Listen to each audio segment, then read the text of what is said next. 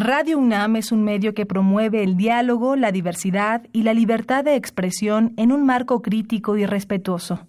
Los comentarios expresados a lo largo de su programación reflejan la opinión de quien los emite, mas no de la radiodifusora.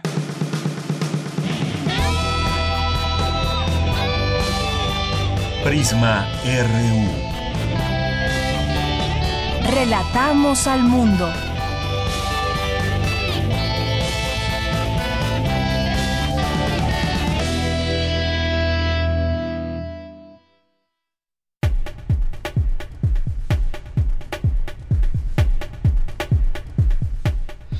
Muy buenas tardes, gracias por estar con nosotros y acompañándonos aquí en esta señal de Radio UNAM. Esto es el programa Prisma RU, gracias por estar aquí con nosotros. Es la una de la tarde con cinco minutos.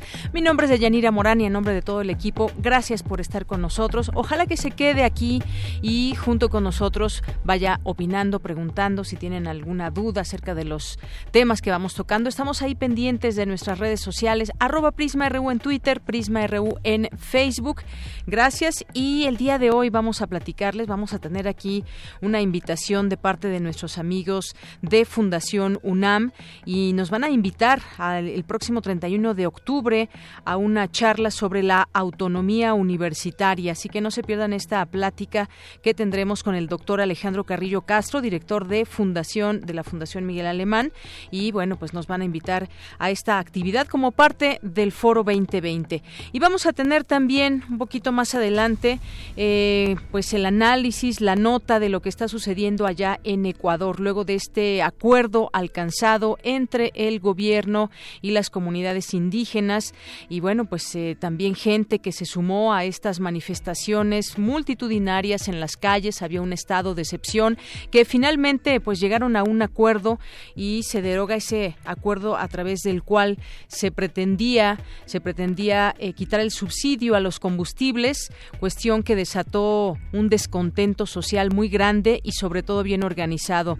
Eh, dice el presidente Lenin Moreno que fue un acto eh, de escuchar a todos y que quiere la paz en el país, aunque tengan sus diferencias. Vamos a platicar aquí con Orlando Pérez, corresponsal de Telesur en Ecuador y que ha estado cubriendo esta situación tan eh, difícil. Hubo siete muertos, miles de heridos en las calles Vamos a platicar con él sobre lo último que ha sucedido allá en Ecuador. Vamos a tener un poquito más adelante cultura con mi compañera Tamara Quiroz. Va a entrevistar a Russell Álvarez, quien participa en la obra Tandas y Tundas.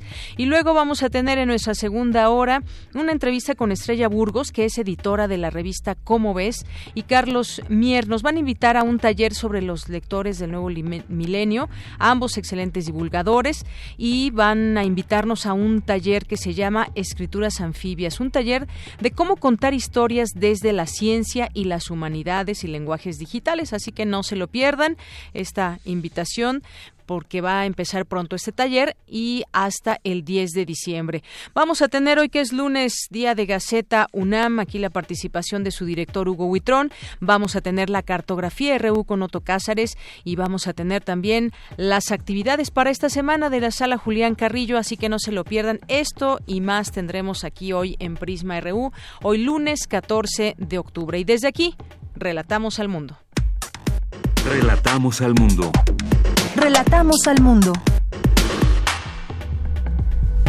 En resumen, y en los temas universitarios, analizan en la UNAM al Instituto Nacional de Transparencia, Acceso a la Información y Protección de Datos Personales a cinco años de su reforma constitucional. Cindy Pérez nos tendrá la información aquí más adelante. Investigadores participan en el cuarto encuentro Libertad por el Saber 1519 a 500 años, en homenaje a Miguel León Portilla. Cristina Godínez nos tendrá los detalles. Con investigación científica y tecnológica, el Instituto Politécnico Nacional refrenda su compromiso con la transformación. Dulce García nos tendrá aquí la información. En los temas nacionales, al presentar un informe sobre la situación de seguridad en el país, el secretario de Seguridad Alfonso Durazo informó que cinco estados concentran el 41.5% de los homicidios dolosos registrados de diciembre de 2018 a agosto de 2019. Para tener un mayor control del personal desplegado, se designó a un coordinador de la Guardia Nacional en cada uno de los 32 estados, informó el comandante de la corporación, Luis Rodrigo, Rodríguez Bucio. Según datos de la defensa, el índice de letalidad de las fuerzas federales en el combate a la delincuencia organizada se redujo en un 88%. La Subprocuraduría especializada en investigación de delincuencia organizada extravió diamantes y piedras preciosas aseguradas en 2014 al presunto contrabandista turco Apel Shelik. La agencia de calificación crediticia Moody's recortó su estimado de crecimiento económico de México para 2019 a 0.2%, eh, desde el 0.5% previsto a fines de agosto pasado. En los temas internacionales, el Tribunal Supremo Español condenó este lunes a 12 expolíticos y activistas catalanes por su papel en las iniciativas del movimiento independentista en 2017. Pues bueno, van a estar en la cárcel entre 10 y 13 años y en eh, hasta hoy, en este día, se han sumado muchas protestas, se han, han llegado hasta el aeropuerto internacional y han llegado también a las estaciones de trenes.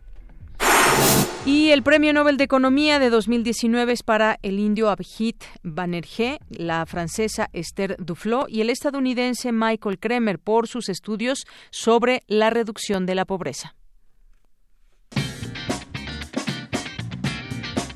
Hoy en la UNAM, ¿qué hacer y a dónde ir? La Facultad de Estudios Superiores Zaragoza abre la convocatoria para su sexto concurso de matemáticas, bajo la coordinación de la químico farmacéutica Leticia Cecilia Juárez. Las inscripciones comienzan hoy. Para mayores informes, ingresa al sitio de la Facultad de Estudios Superiores en www.zaragoza.unam.mx. El Instituto de Investigaciones Jurídicas de la UNAM te invita a su seminario permanente sobre reformas electorales y democracia, con la ponencia de la doctora María Guadalupe Salmorán Villar, investigadora universitaria. La cita es hoy a las 16 horas en el aula de seminarios Dr. Guillermo Flores Margadán y en el aula centenario del Instituto de Investigaciones Jurídicas en Ciudad Universitaria. Aún puedes asistir a la exposición de orientación vocacional al encuentro del mañana, donde podrás consultar la oferta educativa de instituciones públicas y privadas de nivel bachillerato, licenciatura y posgrado. Esta exposición estará disponible hasta el próximo 17 de octubre de 9 a 17 horas en el Centro de Exposiciones y Congresos de la UNAM, ubicado en Avenida del Imán número 10 en Ciudad Universitaria. Para mayores informes, visita el sitio www.alencuentro.unam.mx.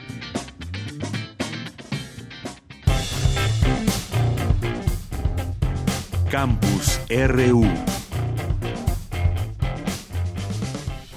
Entramos a nuestro campus universitario cuando es la una de la tarde con 12 minutos. Siempre es importante eh, tener en claro que la transparencia debe ser parte de las instituciones, debe ser parte de la vida de un país, la transparencia en los recursos, la transparencia en todo el manejo de la administración pública. Y desde la UNAM analizan el papel del Instituto Nacional de Transparencia, acceso a la información y protección de datos personales a cinco años de su reforma constitucional. Mi compañera Cindy Pérez Ramírez nos tiene esta información. Adelante, Cindy.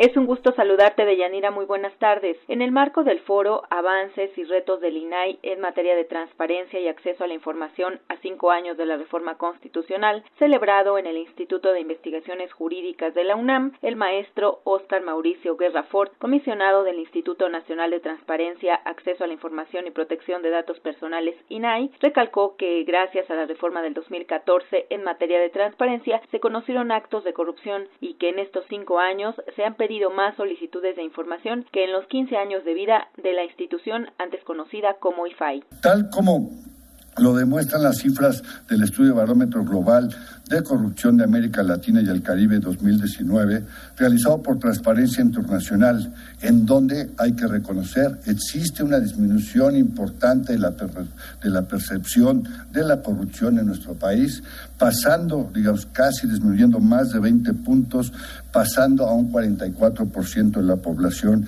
que percibe todavía que la corrupción en nuestro país sigue aumentando. Se han realizado ya 220.115 solicitudes con un crecimiento muy importante respecto al año anterior del 16.5%. Y también en materia de datos hay que destacar un crecimiento del 26.1% en el presente año. La Plataforma Nacional de Transparencia ha permitido la realización hasta el día de hoy, desde su surgimiento, de más de un millón y medio de solicitudes. Actualmente, en todo el país, en la plataforma significa ya el 70% de todas las solicitudes que se hacen al año, que este año las solicitudes en el país alcanzarán más de un millón doscientas solicitudes.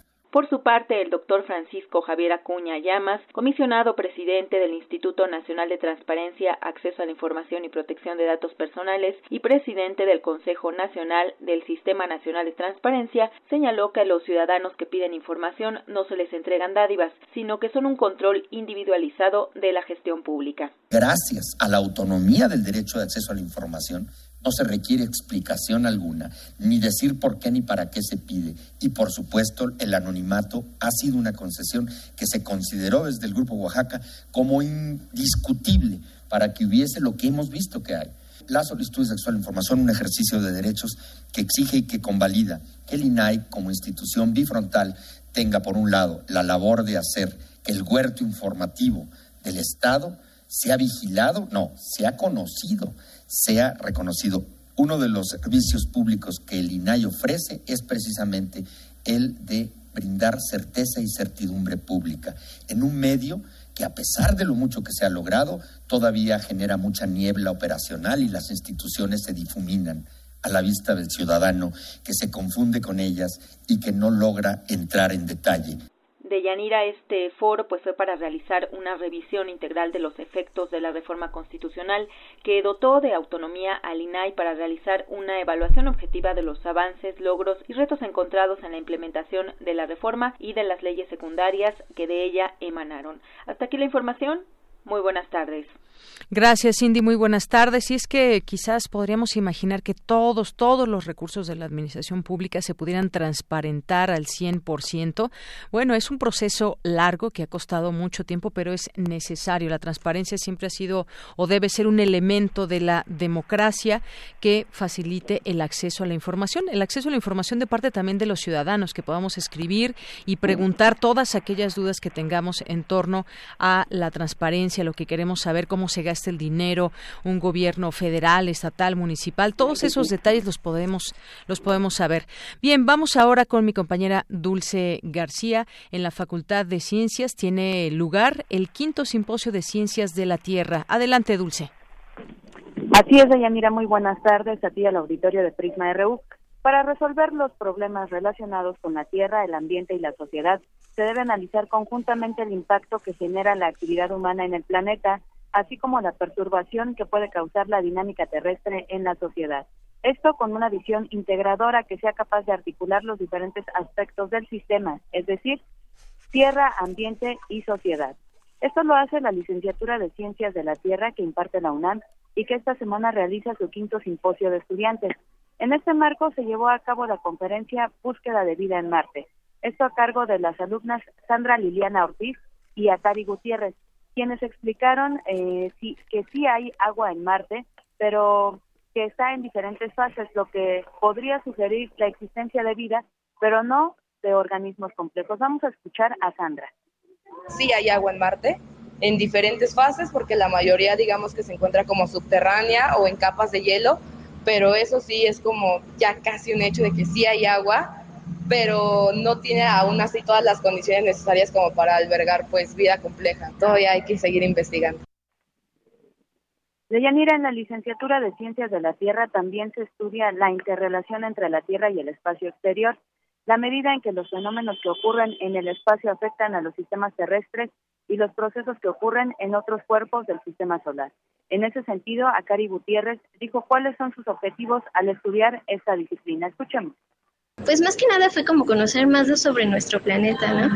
Es un sistema muy complejo y pues prácticamente yo no entendía muy bien. Entonces relacionar cómo es que el agua interacciona con la, la tierra, los animales, o sea, todo, cómo todo se conjunta y poder entender qué es lo que lleva a que se conecten, pues fue lo que me motivó a, a entrar en Ciencias de la Tierra. Deyanira, pues hay parte de las actividades del quinto simposio de estudiantes de Ciencias de la Tierra.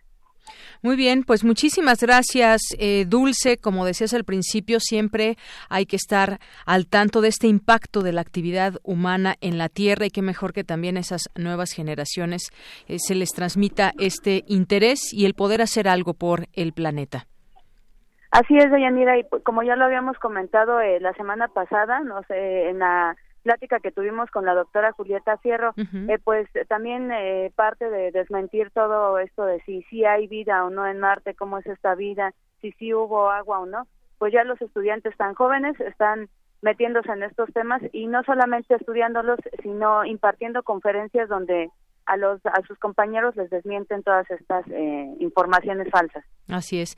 Bueno, Dulce, muchísimas gracias por la información. Gracias a ti, buenas tardes. Muy buenas tardes. Relatamos al mundo. Relatamos al mundo. Porque tu opinión es importante, síguenos en nuestras redes sociales, en Facebook como Prisma RU y en Twitter como arroba PrismaRU. Bueno, y ahora nos enlazamos hasta Guanajuato al Festival Internacional Cervantino. ¿Cómo estás, Vicky? Muy buenas tardes. Hola, ¿qué tal? Deyanira, auditorio de Prisma RU, a todo el equipo, les saludo con mucho gusto. Así es, acá desde Guanajuato, pues que seguimos viviendo este esta 47 edición del Festival Internacional Cervantino. Así es, una gran experiencia, Vicky. Nos habíamos quedado, nos adelantabas un poco el viernes, que entre otras actividades se llevaría a cabo este concierto de Omar Aportuondo. Cuéntanos. Ay, sí, bueno, mira, fabuloso quiero hacerles un breve recuento porque por ahí traigo algunos audios desde lo que pasó, algunas de las actividades desde el viernes en la noche, en lo que pasó el fin de semana, que fueron tres días intensos. Y bueno, quiero eh, empezar platicándoles, ya les había mencionado la Orquesta Sinfónica de Montreal, lo del documental, pero bueno, ahora fue la presentación en la noche en la explanada de la Lóndiga de Granaditas. Ahí pudimos disfrutar, de verdad es un gran espectáculo, por algo es considerada una de las orquestas mejores del mundo. Y bueno, pues ahí bajo el, la dirección de Ken Nagano, quien de 67 años, quien por cierto es su última gira, ya se retira de la dirección de orquesta. Y bueno, pues ahí pudimos sentir la sensibilidad que es él se le ha sido reconocido internacionalmente, además de que es un defensor de obras poco conocidas y descubridor de obras nuevas. Así que, pues estuvo maravilloso. Ahí sí pueden eh, checarlo en alguna, eh, pues ahí en internet ahora se facilita. Ya después me fui a la, precisamente a la presentación de Ometeot, que estuvo en este jardín, ¿no? Conocido como Los Pastitos. Ahí se están llevando a cabo algunas presentaciones como esta de Ometeot, que estuvo con Snotty Nose Red Y pues pudimos platicar, pude platicar con Néstor Tepetate Medina y le pregunté en torno al tema, eh, al, al tema de esta edición que es migraciones, cuál sería la relación que nos diría de hip hop Guerrero, inmigraciones. Y esto fue lo que nos dijo Néstor Tepetate Medina. Escuchémoslo. Bueno, creo que sin la emigración tal vez el hip hop no hubiera llegado con tanta magnitud, con tanta fuerza, porque nosotros escribimos rap en lengua hablada a partir de la emigración, de todo lo que está trajeron allá, la onda más chicana, la onda más cholera, por así decirla. Y así fue como el hip hop está cambiando las vidas y está cambiando todo lo que es creo que la raíz. Para nosotros muy contentos de estar haciendo esta propuesta musical. Eso es lo que nos dijo este integrante de Ometeotl. Y bueno, el sábado pude apreciar de verdad si ahí tienen oportunidad de, de ver este gran espectáculo del Royal Winnipeg Ballet. Porque fíjate, les cuento rápidamente la historia de esta presentación de esta obra. Es que en 1896 el gobierno canadiense junto con las principales organizaciones cristianas operaron lo que eran las conocidas escuelas residenciales indígenas, en las cuales encerraban a los niños aborígenes que eran extraídos de sus entornos culturales familiares para reprogramarlos pues violentamente y así asimilarlos a la cultura occidental. Entonces, pues esto, como bien se señala, pues perpetró un asalto directo a las culturas originales de la región, provocando un impacto profundo y continuo, además de traumático. En 1996 se cerró la última escuela. Entonces, la obra que presentó el ballet de Winnipeg, pues se llama Going Home Star, dirigida por André Lewis, y es un homenaje precisamente a las víctimas como un lúcido intento de sanar desde el arte, las heridas más dolorosas de este periodo oscuro de Canadá. Y bueno, vamos a escuchar esto de fondo que, que ahí les preparé, lo que un, unas palabras en Cree, una de las comunidades, una de las etnias indígenas, no ahí este no lo escucho, pero bueno, eh, ahí está Vicky. Ahí está, ¿no? Sí, decía, venimos del norte donde nuestra gente ha vivido desde el tiempo inmemorial, la llaman Cree, la historia que se les ha traído a través de este ballet en este escenario pues resuena a lo largo del norte, centro y Sudamérica y es una historia verdadera que fue vivida por muchos a lo largo de esta grandiosa tierra y nunca olvidaremos, ¿no? Es así lo que decía este grupo también, pues, de, de la comunidad Y ya en la noche también les quiero platicar y compartir de Morgan G., quien nació en Reunión, una isla francesa en las costas africanas, y pues fue una de las niñas que vivió lo que se conoció como Enfant de la Cruz, cuando el Estado pues se adueñó de más de dos mil niñas y niños de reunión y los deportó para repoblar localidades afectadas por el éxodo rural. Algunos de estos infantes fueron adoptados, vivieron en hospicios y algunos quedaron a cargo de los dueños de las granjas donde trabajaban sin paga alguno. Morgana allí pues fue una de estas niñas y ya señala haber tenido la suerte de ser adoptada por una familia amorosa, sin embargo, pues reconoce que hubo muchas vidas rotas y muchos abusos. Ella afortunadamente, pues como bien lo dice, encontró en el arte una vía resiliente. Entonces, bueno, ahí escuchamos a, a Morgana. Y el domingo en las Catatumbas Mesón de San Antonio se presentó el proyecto Ruelas, conformado por 36 miembros, principalmente niños, adolescentes y adultos mayores, quienes han creado tres obras con las que buscan iniciar talleres que promuevan el ejercicio comunitario de convivencia y cooperación colectiva. Mientras tanto, también, ahora sí en la Lóndiga de Granaditas les cuento un, par de sillones morados de ella que nos encantaría tenerlo ahí en casa aquí en el estudio. de verdad, pero sobre todo al lado de un bello arreglo de girasoles y escoltados por extraordinarios músicos, pues dieron la bienvenida a Regina Orozco, quien después de interpretar algunas canciones dio entrada a la, a la maravillosa Omara Portuondo y bueno, nos compartieron lo que han trabajado juntas en el disco Pedazos del Corazón que sale a la venta pasado mañana y se van a presentar también en Bellas Artes y al parecer en este sitio que se ha eh, eh, adaptado ahí en Los Pinos. Pues bueno, no hay que perderse, es un espectáculo y ellas detrás al inicio una imagen simulando el cuadro de las dos Fridas, pero era Regina y Omara y bueno, pues eh, de verdad fue fabuloso escuchar esta potencia de voz de, de, Omara, ¿no? Esta gran institución musical de Cuba y del mundo. Y bueno, pues eh, tanto una hora después también en el Teatro Juárez se presentó la Orquesta Sinfónica de la Universidad de Guanajuato y pues antes del concierto su director Roberto Ventral Beltrán Zavala pues recibió la presea maestro Eugenio Trueba Olivares que entrega pues las autoridades gubernamentales de este estado. Pues esto es algo de lo que se vivió este fin de semana de aquí en el Festival Internacional Cervantino. Así es, pues muchas cosas, cuántas cosas que nos traes hoy aquí en esta en las actividades en resumen de lo que sucedió el fin de semana, Vicky, muchas gracias. Y sí, ya veíamos esos enormes sillones donde estuvieron eh, cantando Mara Portuondo y Regina Orozco, esa potencia de voces, ya decías, Lágrimas Negras, que fue una de las canciones también donde seguramente no menos de uno soltaron alguna alguna lágrima, pero todas estas actividades de yéndonos desde el hip hop hasta el ballet y todo lo que nos has platicado. Muchas gracias, Vicky. Muchas gracias a ustedes. Un abrazo. Un abrazo. Hasta luego.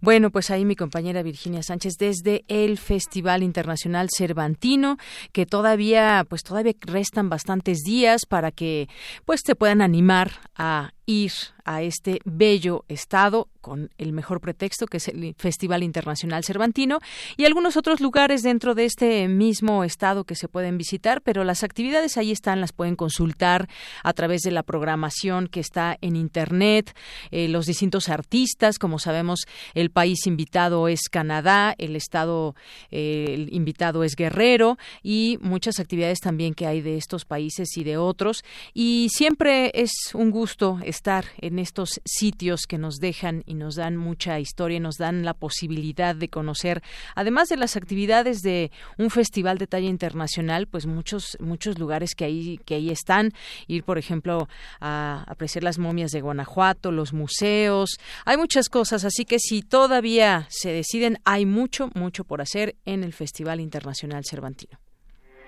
Porque tu opinión es importante, síguenos en nuestras redes sociales, en Facebook como Prisma RU y en Twitter como arroba PrismaRU. Queremos escuchar tu voz. Nuestro teléfono en cabina es 55 36 43 39. Una de la tarde con 29 minutos. Gracias por continuar con nosotros y en el marco conmemorativo por los 20 años de Fundación UNAM se siguen haciendo distintas eh, conversaciones, charlas, donde pues una de ellas es acerca de la autonomía, la autonomía universitaria y próximamente ya ha habido algunas, algunas eh, conferencias al respecto, la autonomía, conquista y merecimiento, donde estuvo el doctor Vicente Quirarte el pasado 3 de octubre, 1929, año decisivo de la historia de México y próximamente tendremos una el 31 de octubre, pero para ello hemos invitado, ya está en la línea telefónica, le agradecemos que nos tome esta llamada al doctor Alejandro Carrillo Castro, director de la Fundación Miguel Alemán. Doctor, muy buenas tardes, bienvenido a este espacio. Buenas tardes, Deyanira, a sus órdenes. Pues me gustaría que nos platicara acerca de este Foro 2020 de 2019, es la sexta edición y tiene como tema ni más ni menos que la autonomía universitaria. Así es. Mire usted, eh, cuando estaban por cumplirse los primeros 20 años de la creación de la Fundación UNAM, su actual presidente, el licenciado Dionisio Amid, propuso que la mejor manera de celebrarlo era realizando una serie de, de foros o de seminarios que se empezaron a denominar 2020 porque en ellos se iba a revisar los 20 años anteriores, lo que había realizado la UNAM en torno del desarrollo de México y la investigación eh, de este tipo de problemas y una proyección eh, a futuro de lo que podrían ser los problemas que habría de analizar la UNAM en los siguientes 20 años. De ahí el título de Foro 2020, que ya va en su sexto año, es decir, en su sexta edición. Y efectivamente, para este año, el tema que se propuso a analizar en este foro 2020 es el relativo a la autonomía universitaria. Como usted ya lo señaló, eh, ya se realizaron las dos primeras eh, sesiones, eh, el 26 de septiembre, la autonomía, conquista y merecimiento, que estuvo a cargo del doctor Vicente Quirarte, y el 3 de octubre, el doctor Javier García Diego expuso el tema 1929, año decisivo de la historia de México. La tercera y última reunión de este foro 2020 de este año es la que estará a cargo del doctor Sergio García Ramírez y se refiere específicamente, ahí eh, se va a analizar eh, el momento en que se modificó la Constitución de 1917 para incorporar ah, el derecho a la autonomía de las universidades públicas en México. Por eso se llama la autonomía de la Constitución eh, que eh, se promulgó en 1980 como modificación a nuestra máxima carta. Así es. Y bueno, siempre hablar de autonomía, digo, en este caso es la autonomía de la Constitución de 1980, pero siempre es importante resaltar, recalcar, hablar sobre la importancia de la autonomía que nos permite esa libertad de disentir, de expresarnos y que además, bueno, pues nuestra universidad y su autonomía han hecho han hecho historia y se sigue siendo se sigue siendo eh, esta, ah, se sigue ejerciendo esta autonomía que es importante para toda la universidad por todo lo que ella conlleva. Y hablar y reflexionar sobre el tema siempre será importante. Así es, porque, como usted bien lo señala, más que eh, eh, la facultad de disentir, es una facultad positiva, es decir, la facultad de revisar con toda libertad todas las ideas, todas las ah, eh, reflexiones que con base en el conocimiento científico eh, se van haciendo en cada época desde que surgieron las primeras universidades allá en el siglo XVI, en el siglo XVII. Eh, en el caso de México, eh, la autonomía de la universidad que formalmente se eh, conquistó eh, en nuestras disposiciones jurídicas en 1929 iba aparejada también de una defensa de la libertad de cátedra, es decir, que para que la universidad pueda cumplir con sus altos fines de docencia, investigación y difusión de la cultura tiene que gozar efectivamente de la más amplia libertad para que ahí se investigue y se exponga y se analicen todas las ideas sin ninguna cortapisa y sobre todo sin ningún lineamiento dogmático desde el punto de vista político gubernamental de ninguna época. Así es, es una libertad de organización, de autogobierno, un espacio de decisiones compartidas, efectivamente, para desde los distintos ámbitos enseñar, aprender, crear, formar ciudadanos. Todo esto tiene que ver con la autonomía. Así es, es decir, no se podría entender a la universidad como el máximo centro de docencia, investigación y divulgación de la cultura en nuestro país si no eh, se entendiera que es parte consustancial para poder cumplir con esta función de gozar de esa autonomía de autogobierno y de posibilidades de que eh, no pueda recibir instrucciones como en algunas épocas ya existieron, pensar que nuestra universidad nació precisamente en 1553, eh, pero como a una universidad ligada a la corona española y a la Iglesia Católica. Era una universidad pontificia, solamente se podía eh, difundir las ideas de un solo credo religioso. en 1929 ah, eh, también se discutió mucho si con las ah, reformas al ah, artículo tercero eh, que establecían por un tiempo nada más vigente como unos seis años la obligación de que en las escuelas públicas en México se impartiera la educación socialista.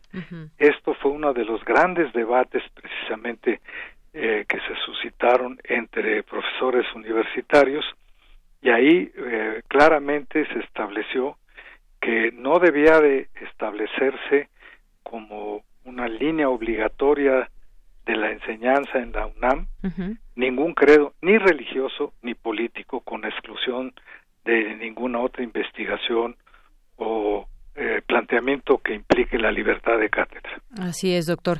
Bueno, pues estará, se llevará a cabo el próximo 31 de octubre esa charla, la autonomía de la Constitución 1980, ¿dónde, cuándo y a qué hora?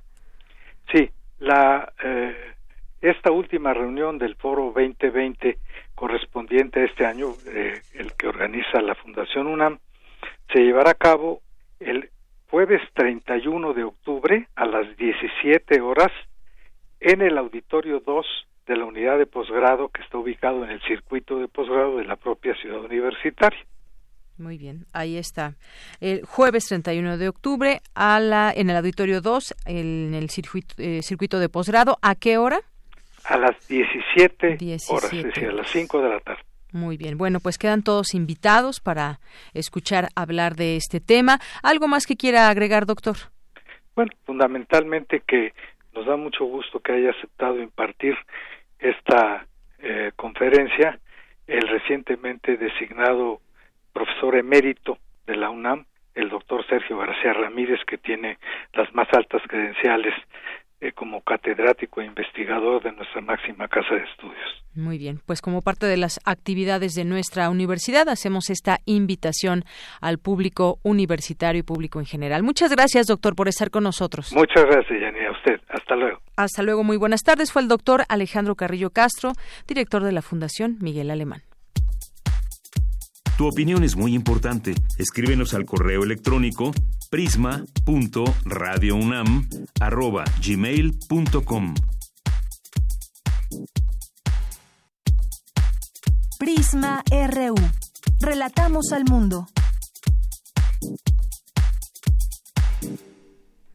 Una de la tarde con 38 minutos, dice en las últimas horas un tuit del presidente de Ecuador, Lenin Moreno, una solución para la paz y para el país. El gobierno sustituirá el decreto 883 por uno nuevo que contenga mecanismos para focalizar los recursos en quienes más los necesitan. Se recobra la paz y se detienen el golpe correísta y la impunidad. Dialogar es el camino, es lo que tuiteó hace unas horas. Hablemos de lo que sucedió en últimas horas, justamente allá en Ecuador. Ya está en la línea telefónica Orlando Pérez, que es corresponsal de Telesur en Ecuador, periodista y escritor, conduce en clave política y en clave mediática de Telesur Ecuador, medio de comunicación al cual el gobierno le bloqueó la transmisión. ¿Qué tal, Orlando? Muy buenas tardes. ¿Qué tal, Deyanari? ¿Cómo estás? Un gusto escucharles de ustedes.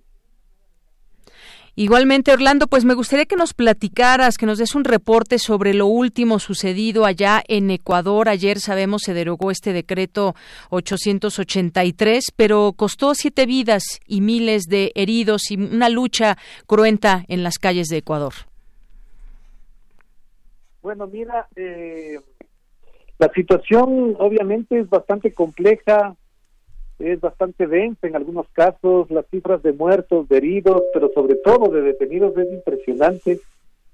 Nunca ha habido tantos presos y tantos heridos y tantas personas procesadas penalmente por uno por una protesta. En la práctica es eso, es una protesta. Y lo otro es que el día de hoy detuvieron eh, a la prefecta de Pichincha, que es como una gobernadora, digamos como en México, como una gobernadora de un estado.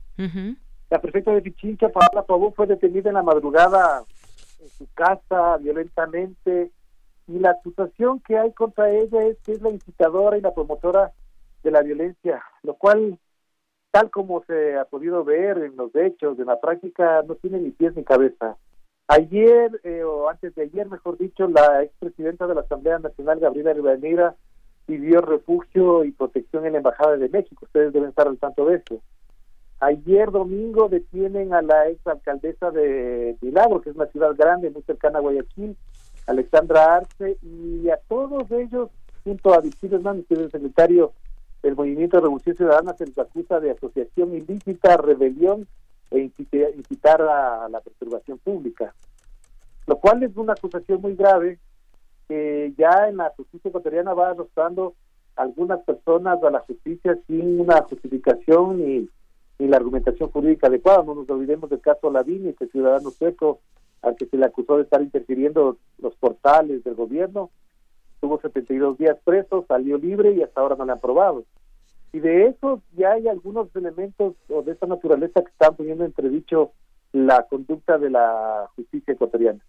Pero más allá de eso, también lo ocurrido el día de ayer con el acuerdo entre el gobierno de Lenin Moreno y la dirigencia indígena tiene varias lecturas. La primera y principal, creo que después de la violenta represión, lo de ayer ya era una necesidad urgente, era una necesidad imperiosa, la gente estaba muy molesta, hubo un cacerolazo como nunca antes ha habido en el Ecuador, el sábado a las ocho y treinta de la noche, 20 horas 30 del Ecuador, hubo un cacerolazo que duró más de una hora, la gente no respetó el toque de queda, salió a las calles, salió a, eh, con la familia a los parques a hacer sentir su protesta, su rechazo.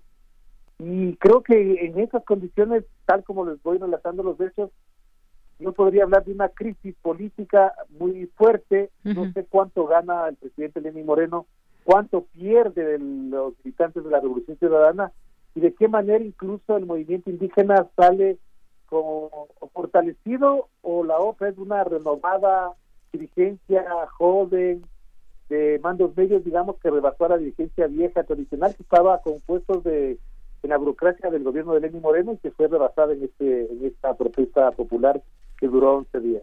Así es, Orlando. Esto justamente fue lo que llamó la atención del mundo, esta protesta eh, que se llevó a las calles, que duró todos estos días eh, de manera continua. Y ahora viene quizás también el tema político. A ver, ya se, eh, se llegó a un acuerdo para que se deje sin efecto este decreto que contemplaba la controvertida eliminación de los subsidios al combustible, lo que permite instalar una comisión que elaborará un nuevo decreto. Y aquí hay que quizás viene lo importante, un nuevo decreto y de la que formarán parte representantes del gobierno e indígenas con la mediación de la ONU y la Conferencia Episcopal Ecuatoriana. Es decir, que va a haber todos estos participantes observando y redactando, que todos estén de acuerdo, pero viene todo este también, este panorama que nos das, eh, nos da la impresión de una persecución política al interior de Ecuador.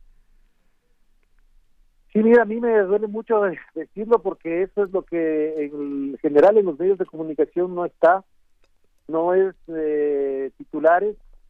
Se cerró la radio Pichincho Universal el jueves pasado con una orden del Ministerio de Defensa procesada por la Secretaría de Comunicación y parecería que es normal. A Telesur le bloquean la emisión en las cableras DirecTV, TV Cable, Claro, y no pasaría nada. De hecho, la tablera de CNT, que es la Corporación Nacional Telefónica, que es la más popular, la más barata, que tiene más o menos dos millones de personas suscritas ahí. A Telesur le suspendieron hace casi ya un año la emisión por esta vía sin justificación alguna. Entonces, todos estos elementos, aparte de la persecución a los militantes de la Revolución Ciudadana, los juicios a Rafael Correa, muchos de los cuales digo de verdad a cualquier jurista le sorprendería cómo se le ha acusado, más allá de las diferencias o justificaciones políticas que haya para hacerlo, pero hay cosas que son inconcebibles inaceptables. Y lo otro que te diría, que a mí me preocupa también en el Ecuador en este momento, es que eh, la institucionalidad se perdió, porque normalmente estos conflictos se tratan, se abordan y a veces se resuelven en la Asamblea Nacional donde está la representación política de los actores políticos, partidos, movimientos o personalidades. Pero ustedes no me van a creer, pero hasta el día de hoy, lunes, ya han pasado más de 15 días y la Asamblea Nacional no se reúne. No hay convocatoria a sesión para abordar una crisis política cuando eso es como lo normal, como lo que ordena el sentido común. Y la Asamblea brilla por su ausencia. Entonces los actores políticos esperan que sea la ONU, que sea la Iglesia, o sea, todo por fuera de la institucionalidad democrática que es la que está llamada, la que está obligada a abordar estas situaciones.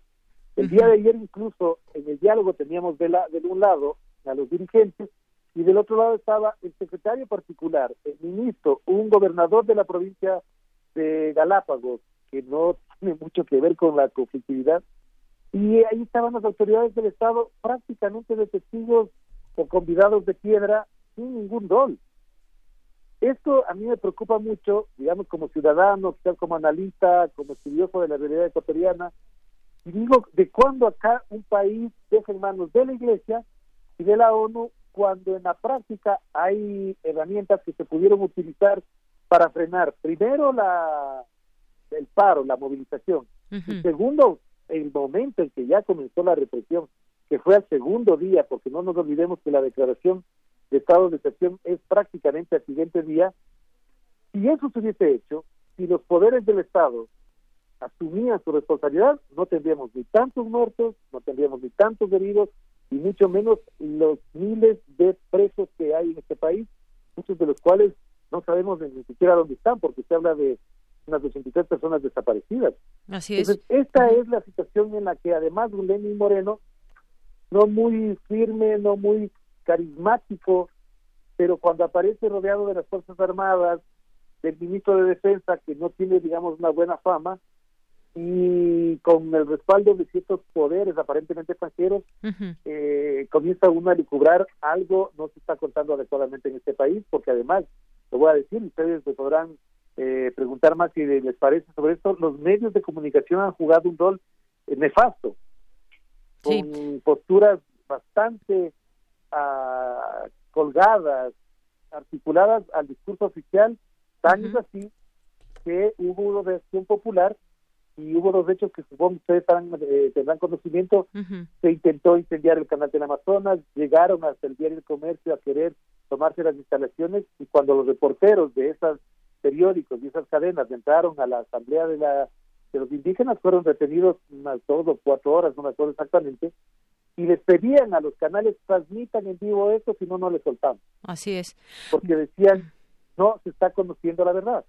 Exactamente, eso es lo más importante, Orlando. Esta es la situación y estamos hablando a daños graves a la libertad de informar. Qué bueno que tocas este este punto porque justamente cómo informar, cómo se informa desde dentro para que podamos analizar y verlo desde fuera. Se dice se pierde la institucionalidad de un país y además vemos un discurso pacífico a juzgar de los tweets del presidente Lenin Moreno cuando lo que vimos en las calles fue otra cosa y la orden incluso del ejército o de la gente que trataba de de pues dispersar estas manifestaciones fue bastante violenta. Así que yo te quiero agradecer este análisis que nos das de este tema y cómo entenderlo, porque viene también toda esa parte política. Ya nos decías de los miles de presos políticos, hay un asilo que se está dando en la Embajada de Quito a esta congresista opositora. La parte política sin duda muy fuerte.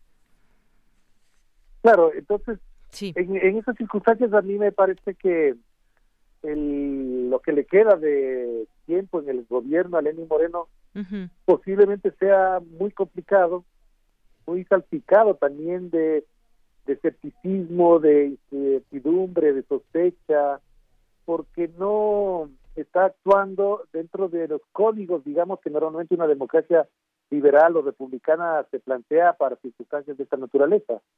Y por otro lado, me parece que toda la persecución a los militantes y dirigentes de la Revolución Ciudadana eh, ahora posiblemente tenga un efecto, un impacto, pero ya sabemos que eso se revierte a largo plazo. El meter preso a Alexandra Arce, a Paola Pavón, seguramente en los próximos años las veremos como figuras destacadas, porque además de que eran autoridades públicas, son jóvenes, es decir, las dos no creo que pasan de los 45 años y eso por, por supuesto que les crea una imagen, les da un nivel de, de, protagonismo político y de reconocimiento no solamente frente a sus bases, porque te diría una cosa más que es muy importante. Si las elecciones fuesen hoy, lo que dicen las encuestas, y estuviese en el Ecuador Rafael Correa, ganaría las elecciones. Bien. Entonces, ahí hay una cosa que está, también dando las vueltas en, la, en el imaginario de la gente, porque lamentablemente para quienes creen que con perseguir o con estigmatizar o bloquear mediáticamente eh, la gente deja de tener identidad con ellos, creo que se equivocan en eso y ya vemos el caso de Argentina que cuando uno lee el libro de Cristina y le quitas el nombre de Cristina Fernández y le pones el de Rafael Correa, parecería calcado, copiado absolutamente. Orlando, pues yo te agradezco mucho este análisis y que nos permitas conocer la realidad de Ecuador vista justamente desde tratar de, de contarnos la verdad y la realidad de lo que pasa. Muchas gracias y buenas tardes hasta Ecuador.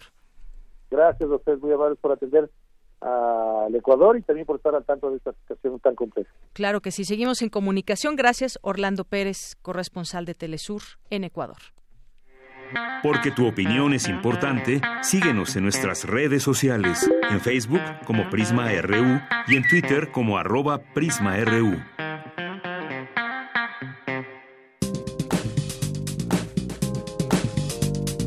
Cultura RU.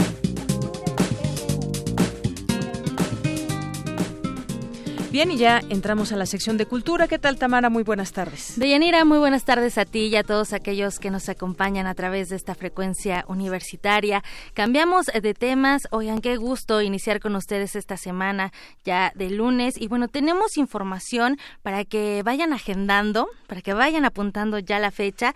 Ya en cabina se encuentra Russell Álvarez. Él es actor, escritor, guionista, director cinematográfico y también es parte del elenco de Tandas y Tundas. Russell, bienvenida a este espacio. ¿Qué tal, Tamara? Muchas gracias a ti y a todos tus radioescuchas y gracias por estar nuevamente aquí contigo. Siempre es un gusto que regreses a estos micrófonos, Russell. Hazlo más seguido. así será, así será. Hace poco eh, hablamos de El Caballerango y bueno, hoy vienes a hablarnos de otra puesta en escena eh, y de verdad gracias por eh, compartir con nosotros y con, con el auditorio pues todos estos proyectos que llevas a cabo. Primero, vámonos por partes. A ver, cuéntanos de qué va Tandas y Tundas. Pues mira, Tandas y Tundas es una revista musical mexicana. Es el rescate del género nacional, eh, porque es un género chico que eh, nació en México y es una historia que habla de cómo se vivía en los escenarios mexicanos en una transición muy importante que fue eh, los finales de 1800 hasta los inicios de la Revolución Mexicana. Entonces se van a encontrar con un recorrido eh, desde la zarzuela, la opereta, pasando por el cuplé, por los valses, arias, y, arias y llegando hasta lo que es eh, el corrido mexicano y la canción tradicional mexicana. Cómo, cómo se vivió esa transición y ese cambio en el gusto del público y de cómo en los escenarios de México se vivía esta situación de las tandas. Y mm, fíjate que lo curioso es que se llama tandas y tundas porque por ahí estaba escuchando las noticias que estaban dando hace unos momentos y luego tú dices cambiando un poco de tema y yo digo, híjole, no realmente porque son tandas en los teatros y tundas en las calles. Había momentos de mucha represión, había momentos políticos muy tensos en los que la población también se veía sometida, reprimida, eh, sobre todo la población indígena, la población este de, barrio en, ese, en ese entonces y que también suscitó un movimiento social muy interesante que como siempre en todas las sociedades se ve reflejado en, en el arte y en la creación de los espectáculos que se ofertan al, al, público en general. Oye, Rosel, qué importante retomar el teatro de revista. Yo creo que es eh, uno de los puntos importantes de esta puesta en escena, eh, retomarlo eh, para llevarlo a la actualidad también. Claro, ha sido un gran descubrimiento para mí. fue Judith Tinda, la, una de las coautoras de, la obra, quien me invitó a, hacer una investigación y a desarrollar los primeros cuadros para esta obra. Y de entrada, el hecho de saber que en México también hay una tradición de teatro musical que no tiene mucho que ver realmente con Broadway o con lo que conocemos eh, comúnmente como teatro musical, pero que sí se usaba para llevar a la gente las noticias frescas de lo que estaba pasando. Entonces, por medio de las canciones, por medio de los sketches, por medio de cuadros que no tenían una historia realmente, pero que iban formando partes, se llamaban tandas porque era literalmente eso, ¿no? Tantos números como de aquí a tal hora, y de aquí a tal hora otros números, y ya de las 7 a las 9, pues las divas, y de las 9 a las 10, pues ya los chistes con tonos más subidos, Y este, y la gente eh, se pasaba todo el día en el teatro.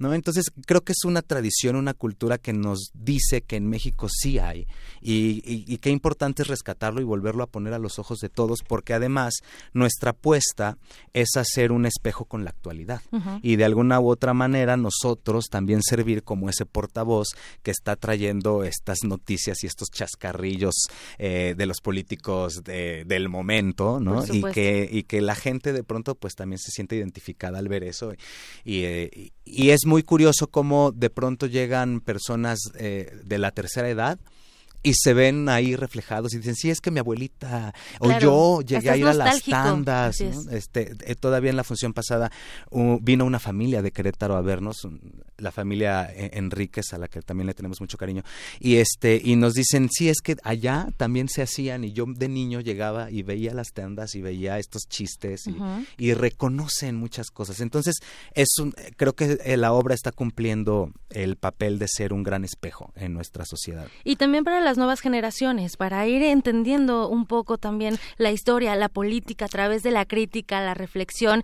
y bueno, el arte contestatario también. Sí, claro, porque finalmente este sentido de darle un aire contemporáneo y de hablar de las cosas que están sucediendo actualmente es inclusivo. Entonces no dejamos en fuera a nadie. Claro.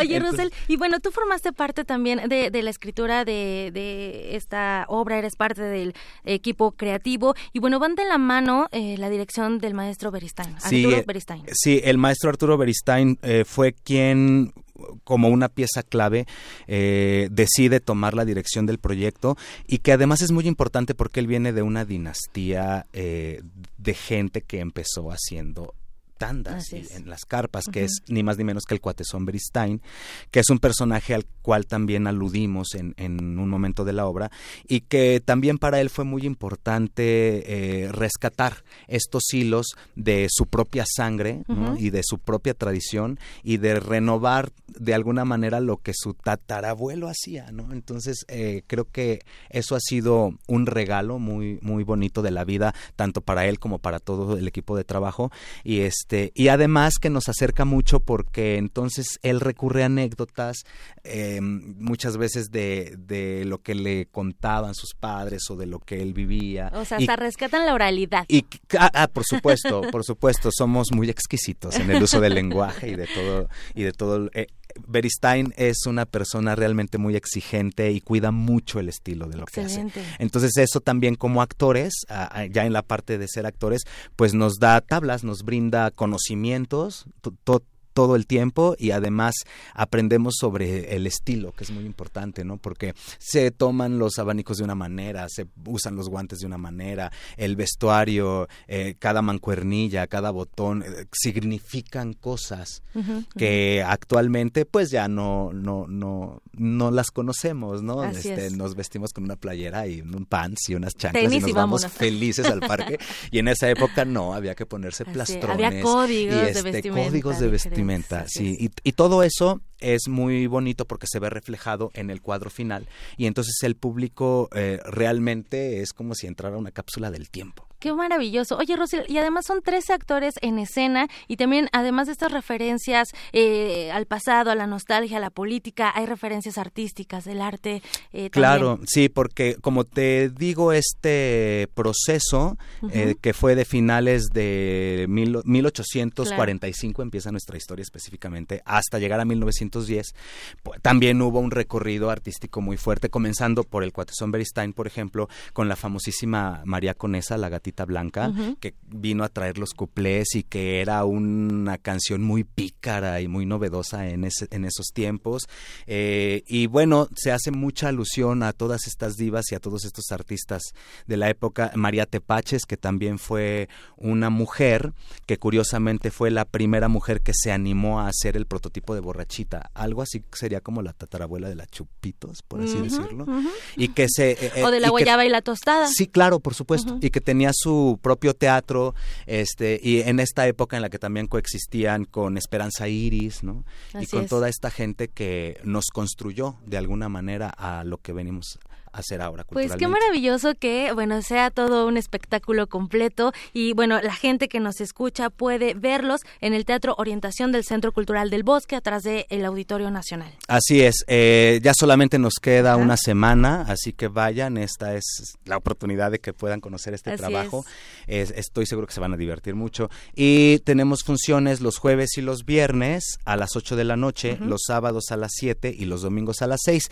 Aprovechen los jueves porque es jueves de teatro, pesos, cuesta solo 30 es. pesos y es solo los jueves y pueden ir a disfrutar este trabajo. Por supuesto. Y tenemos un regalo además porque vamos a dar cinco pases dobles para el día viernes 18. Muy así bien, que entonces que llamen por favor. al 55 36 43 39. Danael les va a contestar para que les den ahí su nombre. Son cinco pases dobles para este viernes, el próximo viernes. Así es. Russell, regresa pronto porque tenemos una charla también ahí sí, eh, claro, pendiente de sobre miedo, terror, una charla de miedo.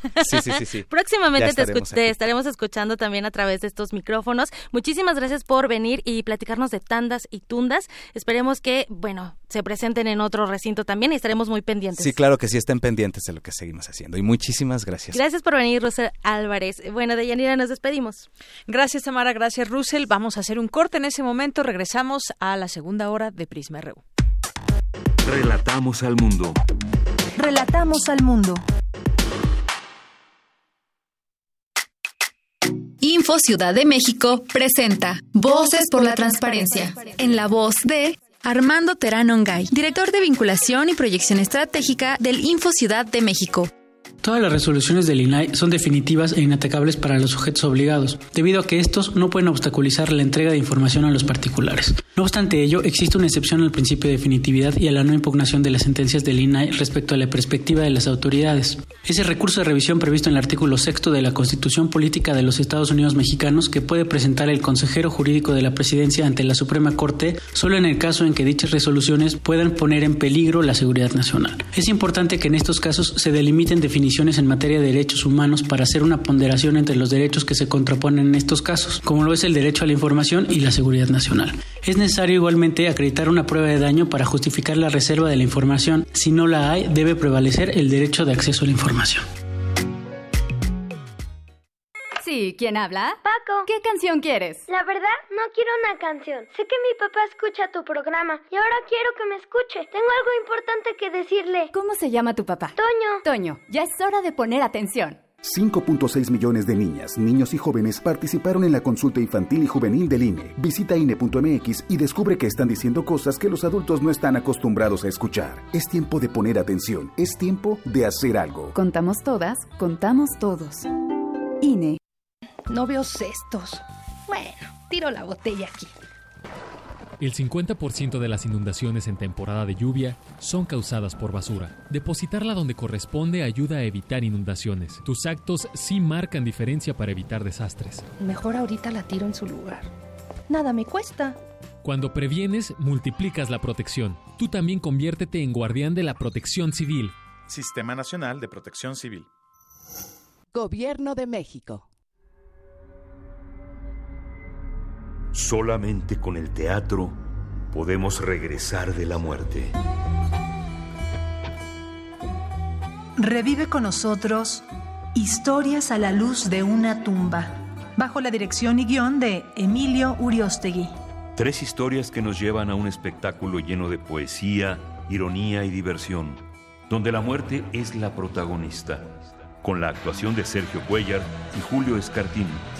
Todos los lunes de octubre a las 20 horas en la sala Julián Carrillo.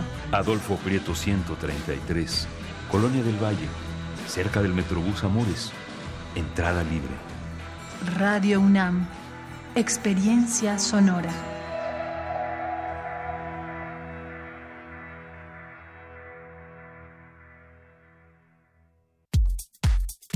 Tu opinión es muy importante. Escríbenos al correo electrónico prisma.radiounam@gmail.com.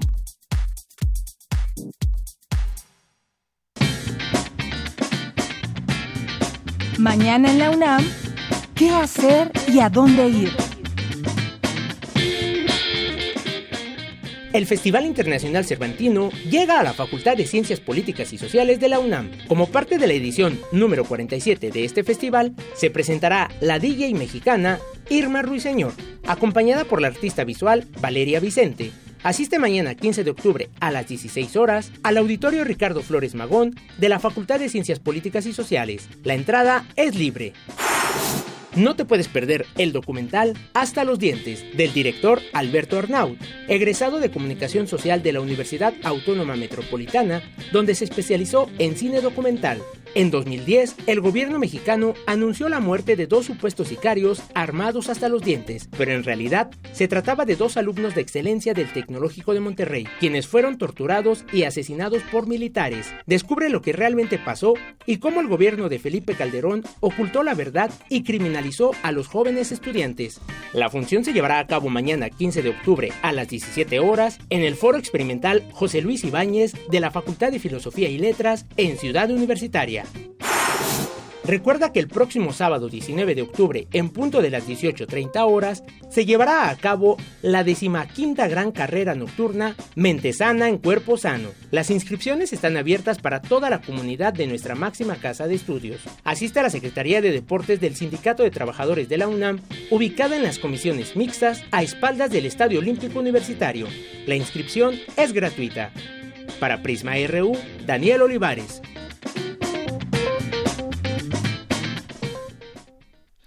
Inscripciones gratuitas hasta el día de hoy, justamente como nos decían desde el viernes y esta invitación que nos recuerda Daniel para ir a esta carrera universitaria de 8 kilómetros. Bueno, y aquí en redes sociales, gracias por hacerse presentes, gracias por estar con nosotros aquí en el 96.1 de FM de Radio UNAM y a través de www.radio.unam.mx. Gracias a todos ustedes que están ahí detrás de su radio, detrás de su teléfono, de su computadora, donde quiera que nos estén a través del medio que nos estén escuchando y donde quiera que se encuentren, por supuesto.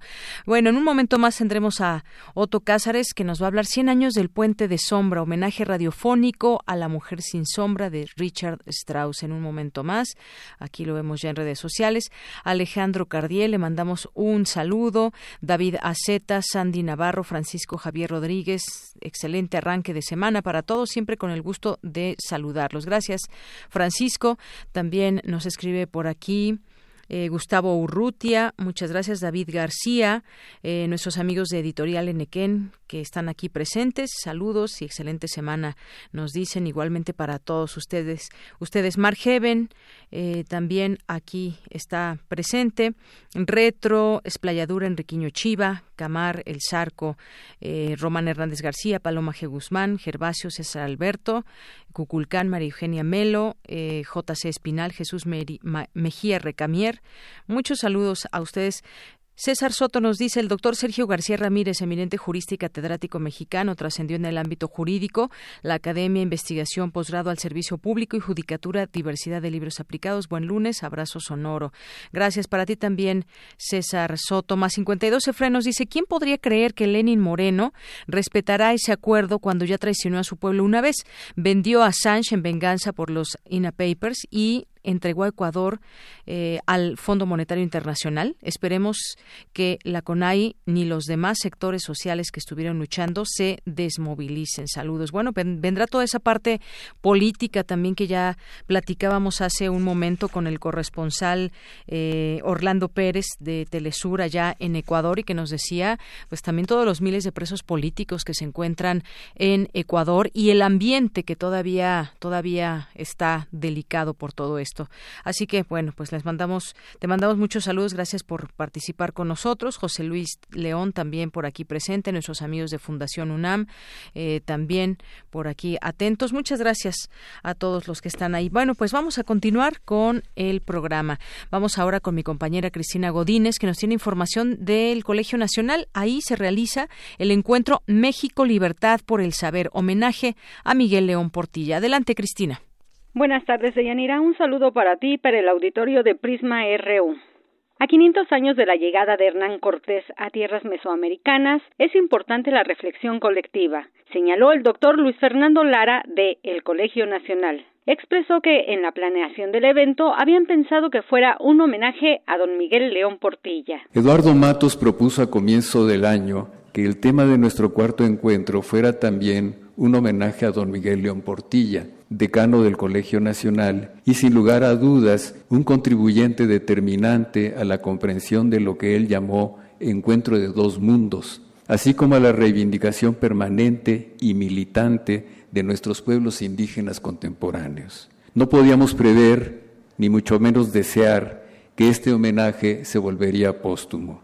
El espíritu de don Miguel está latiendo y resonando en cada exposición y se verá manifiesto en los varios videos que se proyectarán al final de las sesiones. El doctor Eduardo Matos Moctezuma, también miembro de El Colegio Nacional, dictó la conferencia Mitos y Realidades de la Conquista de México. En su intervención, el investigador hizo un recuento de los distintos mitos en torno a la conquista y para finalizar leyó un escrito traducido por Ángel María Garibay en el que se relata la llegada de los españoles hasta la caída de Tenochtitlan. En este anónimo de Tlatelolco o relato de la conquista, ¿verdad? Vemos precisamente lo que fue el final de este encuentro. ¿no? Y dice así, fue cuando quedó vencido el Tlatelolca, el gran tigre, el gran águila, el gran guerrero. Con esto dio su final conclusión la batalla. Poquito parrafitos después dice, y todo esto pasó con nosotros, nosotros lo vimos, nosotros lo admiramos. Con esta lamentosa y triste suerte nos vimos angustiados. Entonces, pues, ahí está la palabra del indígena, esas que Luciano mencionó como Miguel León Portilla también. Este texto está incluido en el libro de Miguel eh, de Visión de los Vencidos. De Yanira, el cuarto encuentro Libertad por el Saber 1519 a 500 años tiene lugar en el Colegio Nacional y concluirá el 19 de octubre. Este es mi reporte. Buenas tardes. Gracias, Cristina. Muy buenas tardes. Vamos ahora con Cindy Pérez Ramírez. Presentan en la UNAM el Atlas de Riesgos Universitario. Adelante, Cindy. ¿Qué tal, Deyanira? Muy buenas tardes creado por la Secretaría de Prevención, Atención y Seguridad Universitaria con el apoyo de expertos de los Institutos de Geofísica y Geografía, así como del Centro Nacional de Prevención de Desastres, CENAPRED. Con este atlas se pretende proteger a la gente que diariamente asiste a las instalaciones de la UNAM y a los alrededor de 2.200 edificios con los que cuenta en el territorio nacional. Esta herramienta tiene información actualizada de los peligros en todas sus sedes, desde Ensenada hasta Chiapas y Yucatán, y de los recursos que tienen en materia de Protección Civil para actuar, afirmó Gilberto Navarro León de la Dirección General de Análisis, Protección y Seguridad Universitaria durante la presentación realizada en la Facultad de Medicina de la UNAM. El uso de la tecnología y el uso de los sistemas de información hoy nos dan una herramienta fundamental, sobre todo para establecer medidas preventivas. De esta manera, estamos conformando una plataforma sólida, robusta, que permita manejar esta información que no solamente es de acceso público, sino también particularmente en las instalaciones universitarias, de acuerdo a las características y usos que tiene cada una de las instalaciones. La plataforma de Yanira que puede ser consultada en el sitio www.ar.unam.mx integra sistemas de información geográfica y tecnologías de última generación como modelos tridimensionales desarrollados a través del uso de drones. Se hizo un levantamiento cartográfico de cada edificación donde conviven más de 400.000 miembros de la comunidad universitaria y de los recintos donde acude constantemente el público en general y es que México está expuesto a fenómenos naturales de tipo geológico e hidrometeorológico, además de fenómenos antropogénicos como epidemias, contaminación e incendios, y esta herramienta orienta sobre cómo actuar antes, durante y después de estos sucesos. Hasta aquí el reporte. Muy buenas tardes. Gracias, Cindy. Muy buenas tardes. Vamos ahora a las breves internacionales con Ruth Salazar. Internacional RU.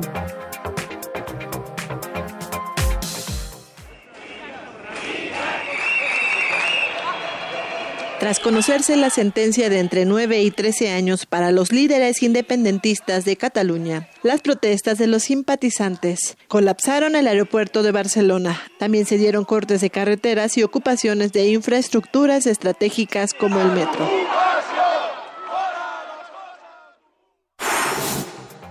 En una declaración institucional, tras divulgarse la sentencia del Tribunal Supremo, el jefe de gobierno en funciones, Pedro Sánchez, recalcó que España es una de las mejores democracias del mundo y que el proceso judicial tuvo lugar con plena garantías y absoluta transparencia.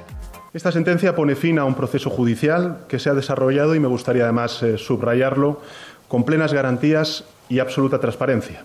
Y como corresponde a un Estado social y democrático de derecho como el español, el acatamiento significa su cumplimiento. Reitero, significa su íntegro cumplimiento. La Organización Mundial del Comercio autorizó a Estados Unidos a imponer aranceles a la Unión Europea. Se trata de la sanción más fuerte jamás impuesta por la organización, 6.800 millones de euros.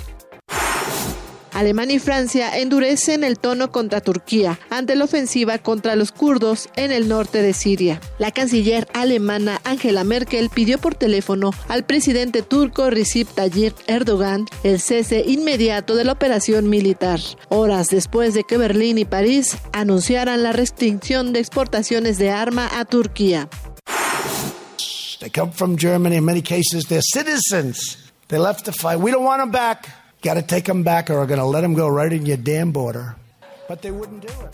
Ante estas acciones por parte de Alemania y Francia, el presidente estadounidense Donald Trump reacciona y aseguró que si estos países no se hacen cargo de los combatientes islamistas que están siendo liberados de las cárceles kurdas tras los ataques, Estados Unidos los llevará hasta sus fronteras. En tanto, el gobierno de Siria despliega sus tropas por la frontera norte de Siria en un pacto kurdo-sirio para frenar la ofensiva turca, tras la retirada de Estados Unidos de la zona. Gracias a Dios que vuelve el ejército sirio, que Dios destruya a Erdogan, tal como él destruyó las casas de toda esta gente, dice este kurdo sirio de Tel Tamer. Argentina presenta una agudización de la pobreza. El gobierno estimó una tasa de pobreza del 35% y una de indigencia del 7.5%, lo cual podría tener repercusiones en los próximos comicios electorales, en los cuales el presidente Mauricio Macri busca la reelección. Con audios de Euronews, las breves internacionales con Ruth Salazar. Queremos escuchar tu voz. Nuestro teléfono en cabina es 55 36 43 39. Porque tu opinión es importante, síguenos en nuestras redes sociales, en Facebook como Prisma RU y en Twitter como arroba PrismaRU.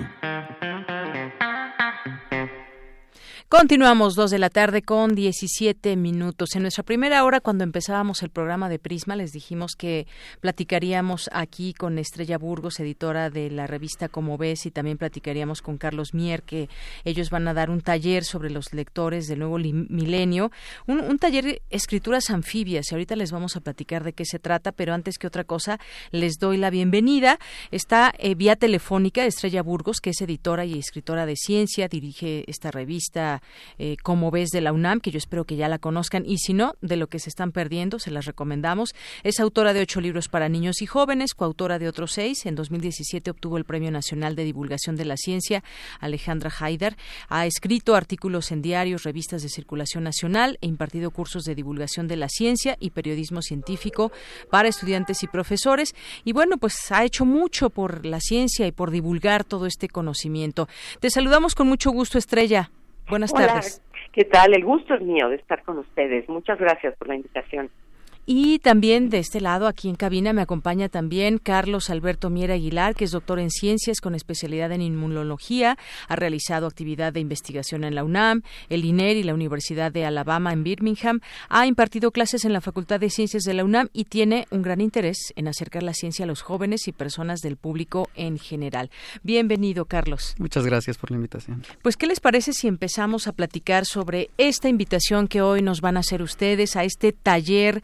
Eh, cómo contar historias desde la ciencia y las humanidades y lenguajes digitales, escrituras anfibias. Cuéntenos un poco con quién empezamos con Estrella.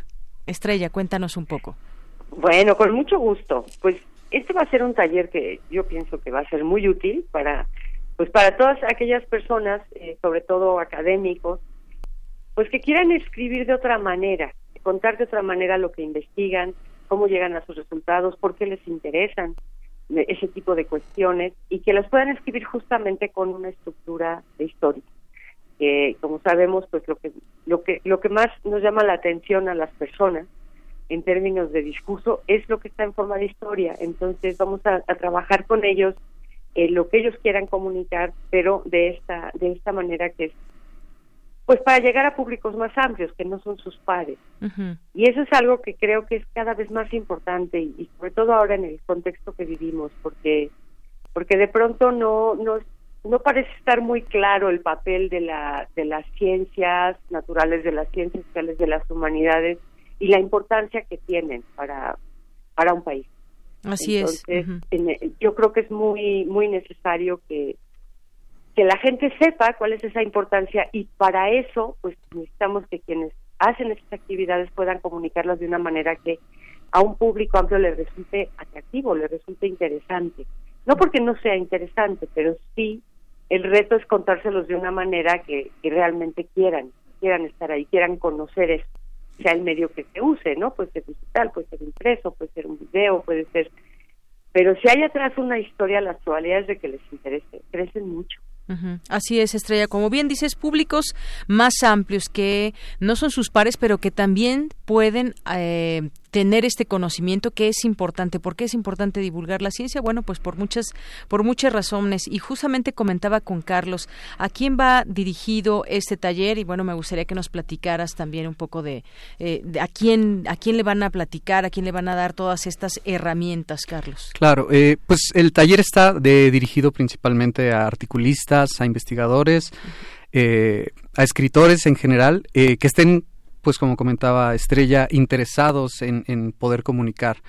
Eh, hay una parte importante del taller que, que habla también de esta parte de, la escritura digital, que, bueno, como todos sabemos en la actualidad es muy importante, eh, pues las redes sociales, es muy importante cómo, cómo las personas nos comunicamos a través de las redes sociales. Y pues se vuelve importante el poder, el poder resumir, el poder comunicar de manera concisa, de manera simple a través de estas, eh, eh, pues la investigación, la ciencia en general, eh, y bueno, comunicar cualquier cosa a través de las redes sociales de manera, de manera muy concisa, ¿no? Así es. esa parte también la vamos a, tocar en el taller, creemos que es también muy importante. Obviamente es un taller completo que habla, como decía Estrella, de la narrativa y pues habla de... de, ah, tenemos mucha gente que habla de, narrativa, de otros aspectos eh, digitales. Eh, al final la idea es que cada quien salga eh, sabiendo cómo comunicar de mejor manera para el medio que escoja eh, la, ciencia que hacen. Exactamente. Y yo creo que con la, con la experiencia que les respalda, pues está más que dicho, porque eh, todo el equipo de Cómo ves también hace justamente ese trabajo a través de la revista. Cuando uno, lee la revista, te interesas más por la ciencia, te despierta curiosidad la manera en cómo lo narran las entrevistas que contienen. Es decir, este, este trabajo es justamente, yo creo que un reflejo de una de las tantas posibilidades que se pueden hacer eh, la revista, que a, a mí en lo particular me gusta mucho y creo que es un buen ejemplo traerlo eh, a colación. Y Estrella, también me gustaría que nos platiques un poco del contenido temático del curso. Bueno, mira, es muy amplio y tenemos, como decía Carlos, tenemos eh, varios especialistas. Eh, primero, bueno, a mí me tocó empezar por afares de la vida. Yo, yo voy a hacer una, pues, son, todo es taller, en todo hay una parte de taller y una parte más de teoría. Eh, yo voy a hablar de cómo se cuentan historias que tienen que ver con, con el conocimiento, ¿no? Con la búsqueda del conocimiento. eh, después estará Sergio Regules, que es el coordinador científico de la revista, que tiene un, un taller que es muy divertido, que se llama el Kama Sutra pero en este caso se llama el Kama Sutra del ajolote narrativo. ¿Y por qué el Kama Sutra? Porque pues para, para tú hacer atractivas las cosas a las distintas audiencias, pues las tienes que seducir. Claro. Realmente. Entonces por eso se llama el Kama Sutra. Luego estará en dos sesiones Martín Monfil, que es aquí de la Dirección General de Divulgación de la Ciencia y, y que dado en innumerables cursos y en el diplomado y en muchos lugares, pues sobre cómo escribir estos temas para públicos amplios Después tenemos las migraciones digitales, por supuesto que teníamos que tener cosas digitales.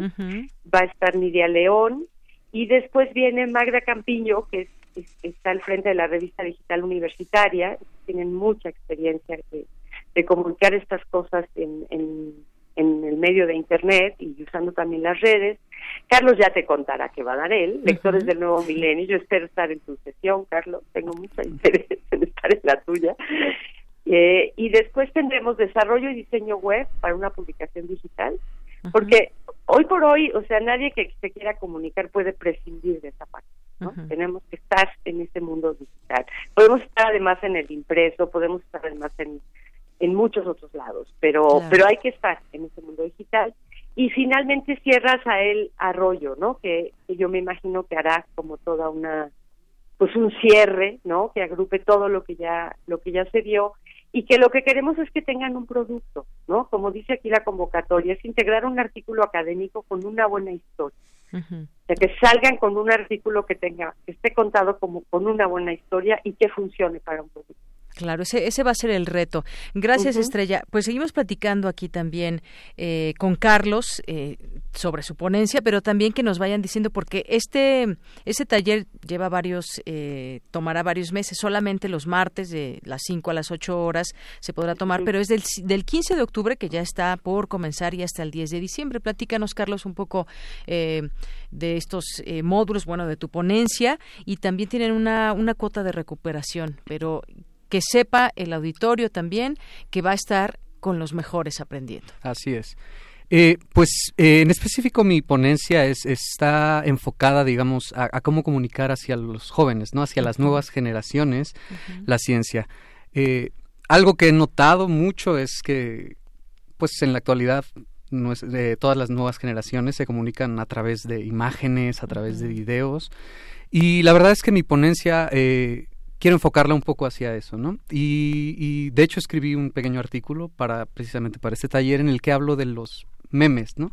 Del meme no solo como como una imagen cualquiera, sino como una forma de comunicación.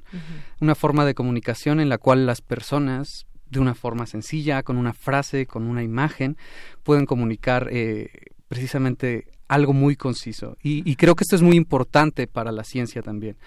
La verdad es que en la actualidad eh, pues la forma de acercarse a los jóvenes es a través de esto, a través de, las redes sociales, de los memes, de las memes imágenes. Y ciencia. Exacto. Entonces, eh, pues me quiero enfocar precisamente en eso, me quiero enfocar en, cómo ayudar a las personas a hacer un poco más concisa esta forma y, también hacerla un poco más, digamos, divertida, ¿no? Es, es, muy fácil que los memes se nos queden grabados precisamente por esto, ¿no? Por la sencillez, por la por la gracia que tienen algunos memes. Entonces es, es como, como parte del enfoque de mi plática en, en claro. y, es decir, cómo quizás podemos hacer también ver todo este fenómeno de los memes para ayudar a divulgar ciencia. Así es, totalmente, totalmente. Me refiero a esa parte, me refiero a cómo acercarnos a los jóvenes, porque, bueno, en, todo el mundo y en México específicamente, pues necesitamos más científicos, ¿no? Necesitamos más gente que le guste la ciencia. Y la verdad es que si nos acercamos a las personas desde que son jóvenes a través de un meme y despertamos ese interés en la ciencia, pues tenemos un científico en potencia, ¿no? Tenemos una persona que, que después se puede dedicar a esto y, pues nuestra labor como investigadores, en mi caso, como escritores, como comunicadores, es precisamente eso, ¿no? Facilitar el entendimiento de las ciencias. Así es, los lenguajes digitales que hoy son eh, de suma importancia porque es el lenguaje justamente que las nuevas generaciones están utilizando, que pues sí es, es interesante porque mucha gente, muchos jóvenes, en los medios de comunicación que utilizan ahora, pues es a, través de redes sociales, a través de ver videos, a través de ver, eh, pues cada una persona puede hacer un, un videoblog, por ejemplo, y esto puede servir para que les den herramientas y hacer, ¿por qué no un blog de ciencia, eh, una, una columna eh, a través de YouTube, por ejemplo? Ahora tenemos tantos youtubers, influencers y demás. ¿Por qué no hacer uno, una, muchas que, que nos hablen de ciencia y que también logren toda esa cantidad de seguidores que, que de pronto vemos? Eso es subirse a estos nuevos lenguajes, ¿no? De acuerdo. Sí, es totalmente esa es la idea, que la gente tenga estos accesos a través de las nuevas herramientas que nos ha provisto la tecnología. Muy bien, pues Estrella, eso es parte de lo que nos han estado ahora ustedes platicando. Eh, son bienvenidos investigadores, escritores, articulistas que tengan ese conocimiento, decías, la búsqueda del conocimiento, pero compartirlo también. Así, así es, mira, y si, si me da, puedo me, se me pasó mencionar a la persona más este, importante de este de esta aventura que es Claudia Ramos Aguilar, la doctora Claudia Ramos Aguilar del Instituto de Investigaciones Filológicas, que ella misma es una muy, muy buena escritora, y la iniciativa de hacer este taller eh, es de Claudia, ha sido nuestra, quien ha organizado esto, quien nos ha convocado, quien se le ocurrió que esto se llamara Escrituras Anfibias, que me gusta mucho.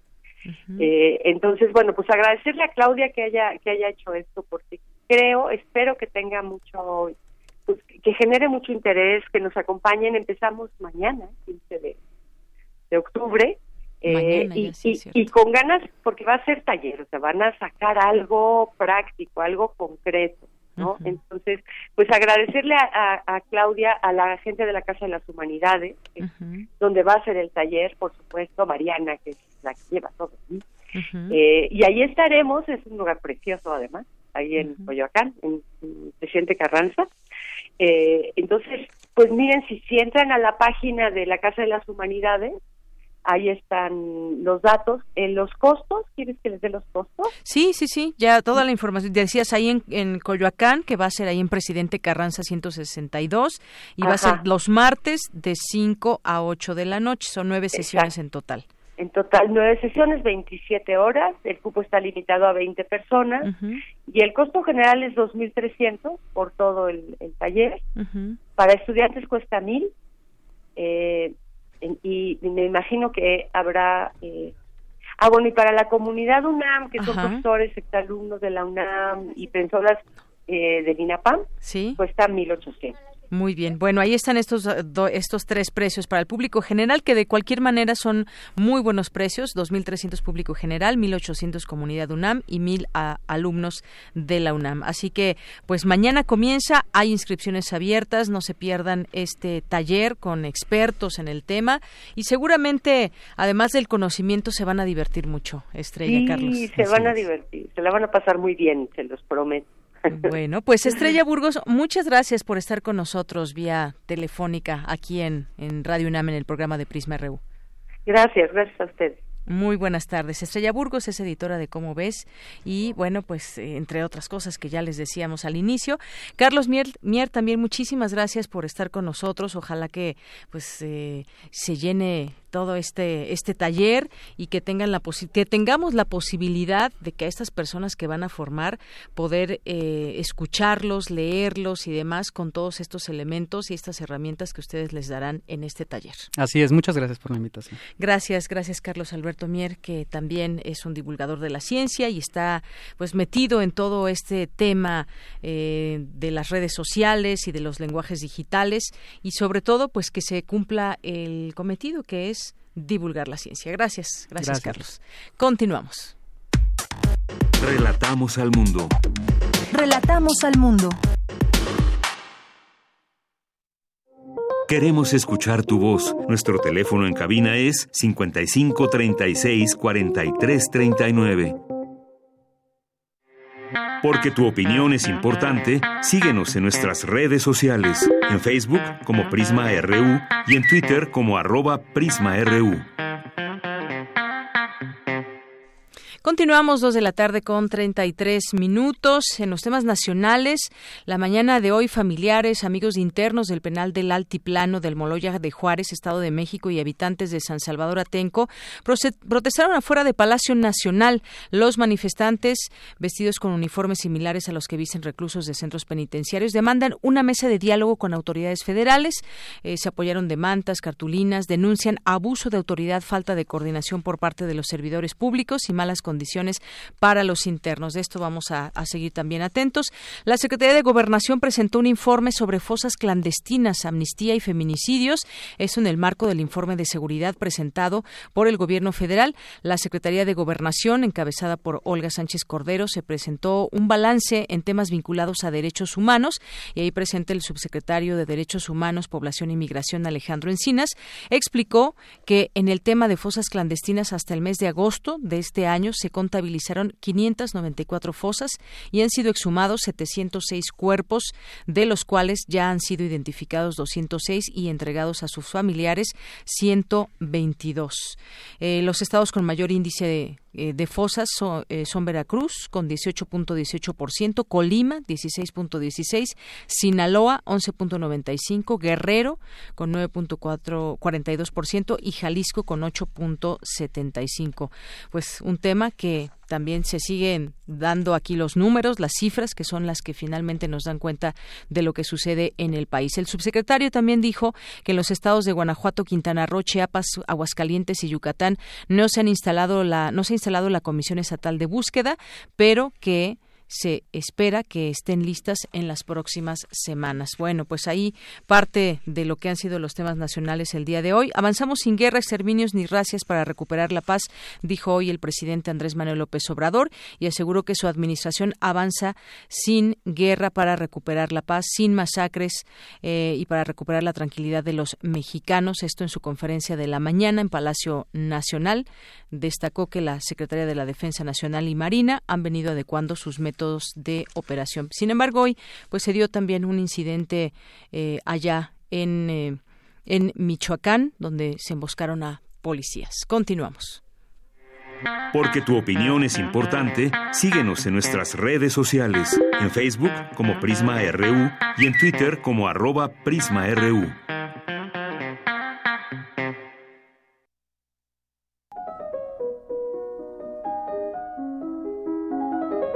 Cartografía RU con Otto Cázares.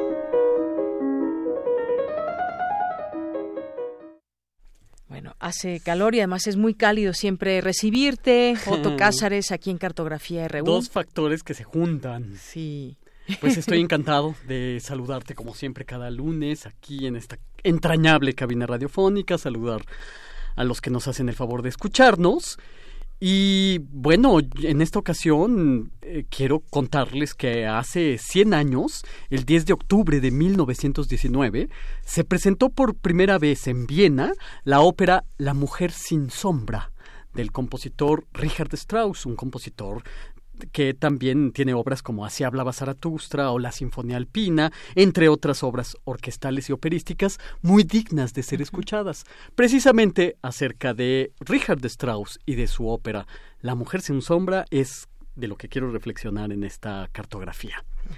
Richard Strauss fue muniqués y su vida transcurrió de 1864 hasta 1945, de modo que a Richard Strauss le tocó la gran transición de las artes del siglo XIX a las experimentaciones, pues a veces estrambóticas del siglo XX. Pero para entender a Richard Strauss creo que no hay que ir muy lejos en sus intenciones, porque sus influencias siempre fueron, lo dijo él mismo en una carta célebre, Mozart y Richard Wagner. De modo que en Strauss tenemos a alguien grave y ligero a un tiempo, aunque esto suene paradójico. Era alguien propositivo, sin por ello dejar de ser un revisionista. Eh, Richard Strauss fue un hombre de su tiempo y en el principio de su carrera como creció en un ambiente reverencial por Richard Wagner y sus dramas musicales, fue cercano de Hans von Bülow, que fue discípulo de Richard Wagner, Strauss, por lo tanto, fue expresionista y decadentista, así se les llamaba a los seguidores de Richard Wagner, decadentista y esteticista, a lo Oscar Wilde. Démonos una idea de la época en la que Richard Strauss compuso sus primeras obras. Era esta época de su juventud, la de la sensibilidad fin de siglo, como se le llama. Es el tiempo eh, de aquella Viena de los cafés conciertos, es el tiempo de la opereta, del burlesque, eh, como es la época del decadentismo, pues a todos los autores les encantaban las temáticas mórbidas, la mujer fatal, lo siniestro, es esa época de Robert Musil y el hombre sin atributos, es el tiempo de Karl Kraus, la antorcha y es el tiempo de el mejor periodismo vienés. Eh, al mismo tiempo de sus primeras composiciones, eh, en artes plásticas, por ejemplo, estaba la célebre secesión que comandaba el pintor Gustav Klimt. Estaba el Jugendstil, el nuevo eh, estilo, el decorativismo que unía el arte y la vida. En música, por ejemplo, en la juventud de eh, Richard Strauss, estamos en la resaca que produjo el romanticismo. De hecho, precisamente en compositores como Gustav Mahler y como Richard Strauss, notamos el agotamiento de lo romántico, pero también algunas de sus posibilidades posteriores. En ese momento, en la música, eh, dos partidos se repartían lo sensible, los wagnerianos, por un lado, y los brahmianos, por el otro. Strauss que tomó la primera senda, la wagneriana, se hizo fama como aquel, sobre todo por sus labores incansables como director de orquesta. Richard Strauss era conocedor profundo de las obras de los otros porque las dirigía desde el podio, de modo que se hizo con un conocimiento muy profundo de la música que lo antecedió y la contemporánea a él. Como quiera que sea, Strauss siempre fue alguien que estaba convencido de sostener un papel protagonista frente a la historia del arte. A los 24 años, Richard Strauss se impuso y compuso el poema sinfónico Don Juan. Los poemas sinfónicos son visiones orquestales sugeridas por un texto literario. Compuso otros poemas sinfónicos y maduró como compositor con tres de ellos. Así hablaba Zaratustra, Don Quijote y Vida de Héroe que es, eh, con estos materiales literarios pues le da a la imaginación del compositor muchos motivos como batallas, éxtasis, cuchicheos, etcétera. Al mismo tiempo estos poemas sinfónicos representan también homenajes a los autores. En el primer caso, Así hablaba Zaratustra, es un homenaje a Friedrich Nietzsche y en el segundo, Don Quijote, a Cervantes, desde luego. Pero ahora pensemos en lo siguiente. El llamado expresionismo es del año 1907. En ese año, 1907, Picasso pintó Las señoritas de Aviñón. Eh, Oscar Kokoschka escribió la obra teatral Asesino, que eh, fue pues, le puso música Paul Hindemith eh, en ese momento, 1907, hay una ruptura con la decadentista secesión de la que ya hemos hablado, nacieron los movimientos del jinete azul, el puente y la escena artística se muda entonces de Viena a Berlín.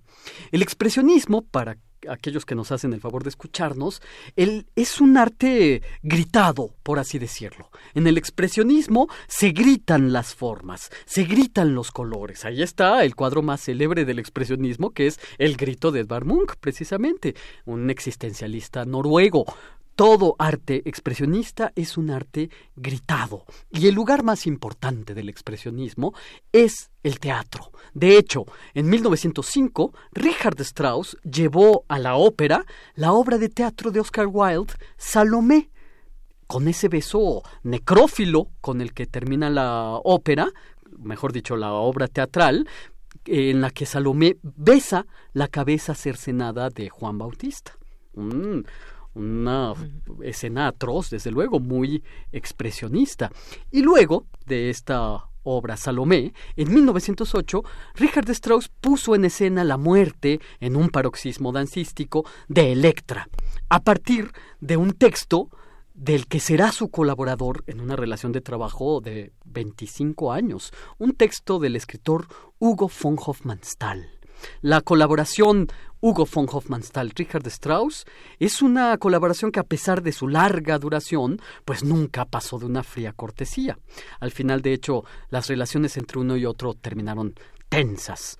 En fin, eh, Hugo von Hofmannsthal y Richard Strauss fueron también fundadores, junto con Max Reinhardt, del Festival de Salzburgo, uno de los más importantes festivales del planeta.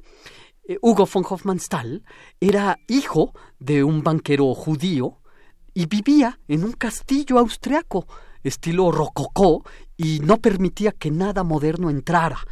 Era poseedor, Hugo von Hofmannsthal, de una cultura prodigiosa, era también muy neurótico, era muy susceptible, era medio paranoico, y para aquel que esté interesado en este autor, pues yo recomiendo el texto Carta, Carta a Lord Candós o Chandos, como ustedes prefieran, que es su texto más representativo quizás. En fin, las colaboraciones de Hugo von Hofmannsthal y Richard Strauss son tan importantes en la historia de la música como las colaboraciones entre Mozart y Lorenzo da Ponte, su libretista. Eh, colaboraron Hugo von Hofmannsthal y Richard Strauss en La Dicha Electra, Colaboraron en El Caballero de la Rosa, en Elena Egipciaca, en Ariadna en Naxos y colaboraron, desde luego, en La Mujer sin Sombra, que se estrenó el 10 de octubre de 1919.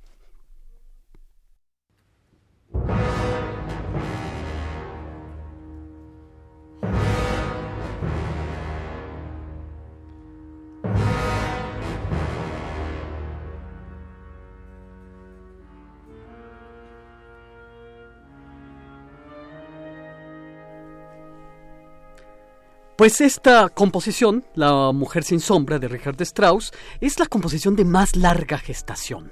Strauss se tardó tres años en confeccionarla, la comenzó en 1919. Su ópera El Caballero de la Rosa, para tener un punto de comparación, le tomó 17 meses escribirla. El tuvo varias perturbaciones durante la composición, varios retrasos. El libretista Hugo von Hofmannsthal se alistó en el ejército eh, y mil y un asuntos le quitaban a ambos el entusiasmo, de modo que se trata de una obra de larga gestación, tres años. Es característica de esta ópera, pues la grandiosidad y el color de la orquesta. Eh, para un dato que me parece importante es que esta ópera, para su interpretación, requiere de 107 maestros, 107 músicos, tanto en el foso orquestal como los cantantes en el escenario huelga decir que no estoy contando entre estos siete, 107 artistas a los escenógrafos, al director de mm, eh, escena, a los, los que iluminan la escena, en fin. Que hacen posible todo. Todos los que hacen posible un espectáculo como esto. A algunos, la ópera La Mujer sin Sombra les parece grandiosa y otros ven a la ópera Mujer sin Sombra como algo pomposo y grotesco. Yo soy de los primeros, yo la considero como algo glorioso dicen sus críticos, es que esta ópera parece durar eternamente, sigue y sigue como un dolor de muelas, pero yo he de decir que nadie que esté interesado en la música del siglo XX puede prescindir de la escucha de esta ópera. Resulta su trama pues un verdadero carnaval de simbolismos. La narración ciertamente es difícil, llena de intersticios, de giros y de peripecias. Dice uno de sus críticos más feroces, es que se trata del laberinto de símbolos pseudo profundos y afectados. Yo creo que se trata de un trabajo hiper wagneriano, en el sentido de que, por ejemplo, William Blake fue un hiper Milton. Strauss sigue los pasos de los dramas de Wagner, pero exponenciándolos como si no fueran ya suficientemente mastodónticos, Strauss les da otra eh, un, un, giro que también los agiganta, los hace hipertróficos. Es un texto umbroso, fabulístico, a veces de difícil acceso, hermético, que juega con la idea de la transparencia, la densidad. Es un texto que se puede comparar a los textos de Maurice Metterling, Peleas y Melisande, El Castillo de Barba Azul. Eh, parece un cuento de hadas nocturno, hay secretos, arcanos y enigmas, pero lo que sí es un hecho es que la música resulta gloriosa. Dicho en pocas palabras, el argumento va de lo siguiente. Una emperatriz, transparente como el cristal, va en búsqueda de una sombra, eh, porque la ha perdido, si no quiere que su esposo, el emperador, se convierta en piedra. Eso es el, el, asunto. Obtener la sombra en la ópera es símbolo de la fecundidad, de la gestación. El tema de la sombra es recurrente. Ahí está el cuento El extraño caso de Peter Schlemil, de eh, von Chamizo, un escritor del romanticismo alemán, pero también ahí está ese precioso cuento con el que se puede relacionar La mujer sin sombra de Oscar Wilde, El pescador y su sombra, en el que el pescador vende su sombra y vendiendo su sombra vende el cuerpo del alma.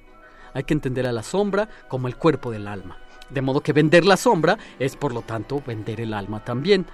Pero en La mujer sin sombra y con esto ya me eh, dirijo hacia el final, aparece un bello símbolo, el más bello símbolo que yo haya visto en escenarios de ópera.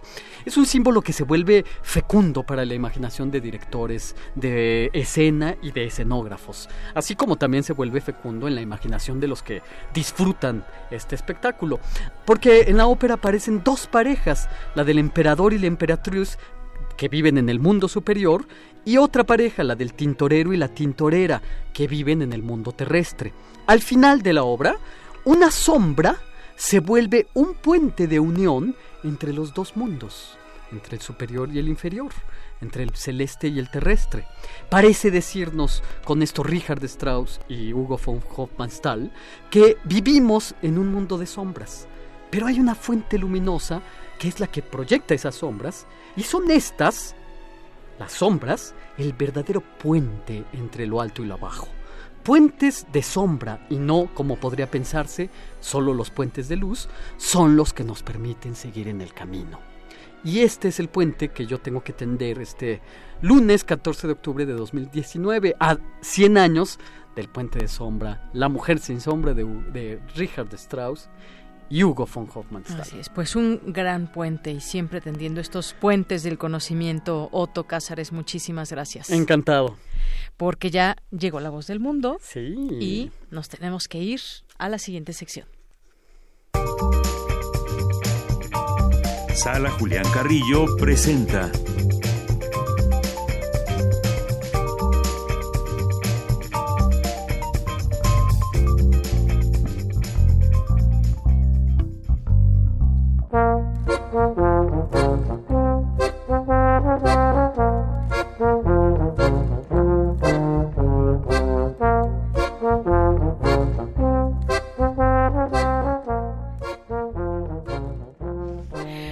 pues ya estamos aquí con Montserrat Muñoz que nos viene a platicar por qué estamos escuchando esa música y todo lo que va a haber durante esta semana en la sala Julián Carrillo.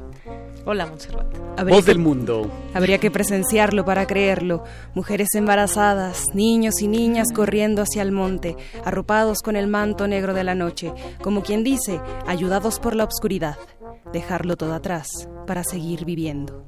Eso es un fragmento de Los Nadie, de La Vodcanera, y lo que escuchamos es música vodcánica directamente desde Spotify, con una pieza que inaugura este disco de La Vodcanera. Ellos estarán presentes aquí el viernes de Intersecciones, y lo que escuchan es una, una pieza, una pieza clave en, en este baile con el diablo. Los invitamos, por favor, vengan. Cada uno de los conciertos son muy especiales, y como siempre comenzamos con música, pues eso nos da pretexto también de contarles sobre las actividades de la Sala Julián Carrillo de este mes.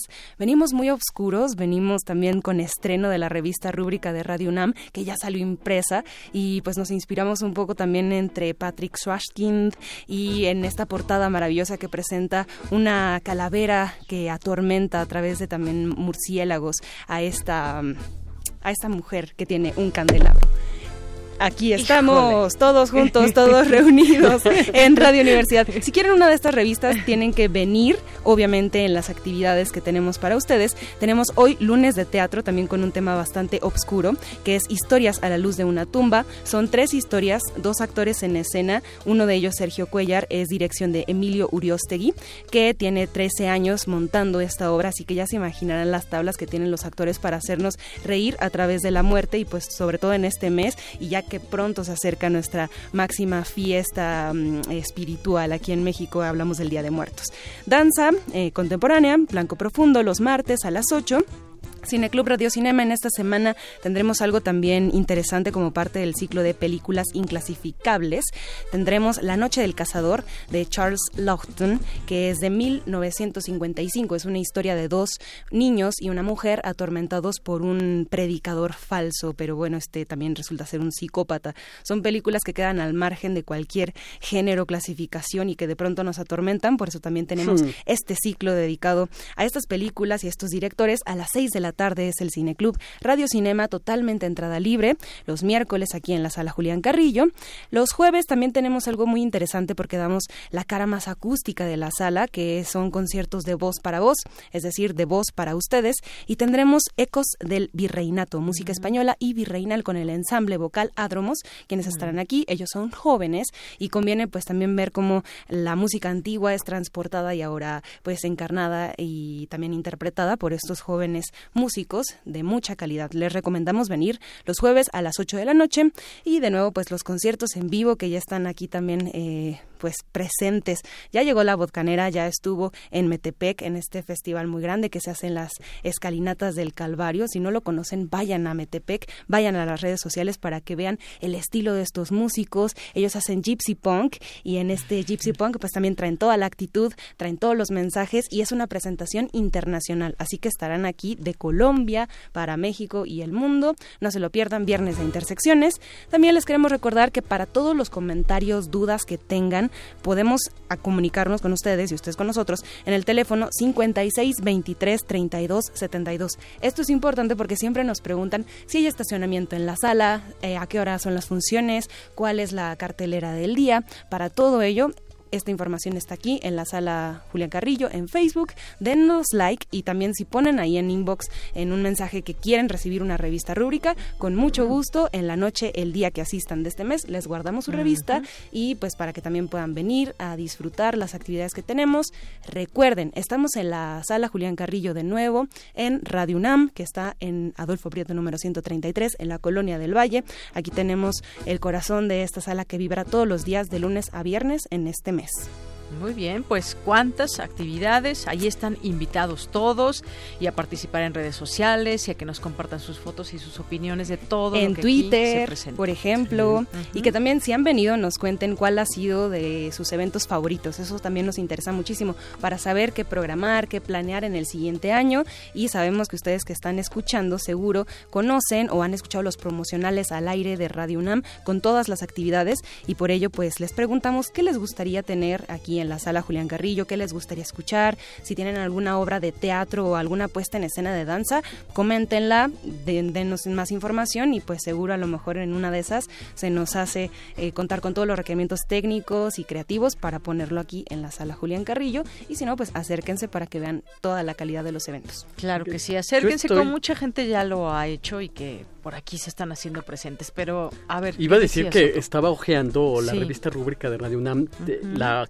recientísima, la que acaba de salir de las prensas. De la que todavía huele a tinta. Exacto, y está interesantísima, todos los temas son mórbidos, de modo que eh, y que Tecuani se va a poner muy contento porque aquí le puso necrofilia, ñam, ñam, ñam.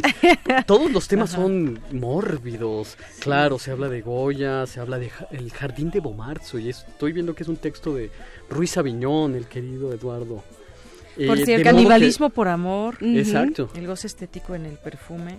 Además que estos ejemplares son mil, son limitados, cada mes sale uno. La gente que viene suele atesorarla mucho, así que la pueden también conseguir en digital. Esto es importante. Si ustedes entran a la página de Radio UNAM, hay un cintillo arriba que dice revista rúbrica y si le dan clic encuentran todos los ejemplares actualizados en digital, solo ingresan su correo y ahí tienen revista rúbrica para todas y todos. Y por supuesto pues vengan también para que la reciban de mano en mano y también con pretexto se de teatro, un proyecto editorial muy interesante de nuestra radio. Por ejemplo, se acompaña de una efeméride radiofónica de Juan Ramón Sáenz, Habría que de la mano peluda. A lo mejor, ah, exacto. Habría que preguntarnos cuántas estaciones de radio tienen una revista propia y un recinto dedicado a las artes varias dentro de sus instalaciones. Yo creo que pocas habría. Les traemos quizás el dato la próxima semana, pero uno de ellos está aquí en México, está en esta ciudad y es para todos ustedes. Así que aprovechenlo. La entrada de nuevo es libre para todas y todos. Claro que sí. Bueno, oye, además de El Sarco, Alejandro Cardiel también, que siempre está por aquí presente, que dice, dice, o Judith de Olofe y Holofernes también decapitado, nos dice por aquí. Ah, sí, por supuesto, lo dice en relación con eh, la ópera de Salomé, de la que hablé, que parte del texto de Oscar Wilde. bueno, y este mensaje es para Monse, mejor ahorita se lo damos, de El Zarco y Quetecuani. Y ya, ya casi nos vamos, pero estabas, estabas felicitando a Otto. Yo decía, ¿por qué felicitas a Otto? Llegué y le dije, Otto, felicidades todavía por ser su cumpleaños ahora, bueno, ganador, acreedor, acreditado como parte del Sistema Nacional de Creadores. Sí, gracias, Otto Los que nos escuchan no ven que me estoy poniendo rojo, rojo. Digo gracias porque realmente conocerte y conocer tu trabajo es invitar a la imaginación, al conocimiento, a compartir y eso es, creo, un mérito que todos los creadores de este país. Pues, y es un compromiso. En sí, desde luego, desde luego. es un compromiso de trabajo parte fuerte pero sí, claro, no quepo en mí de contento. Felicidades. Gracias. Pues muchas felicidades, por supuesto, Otto.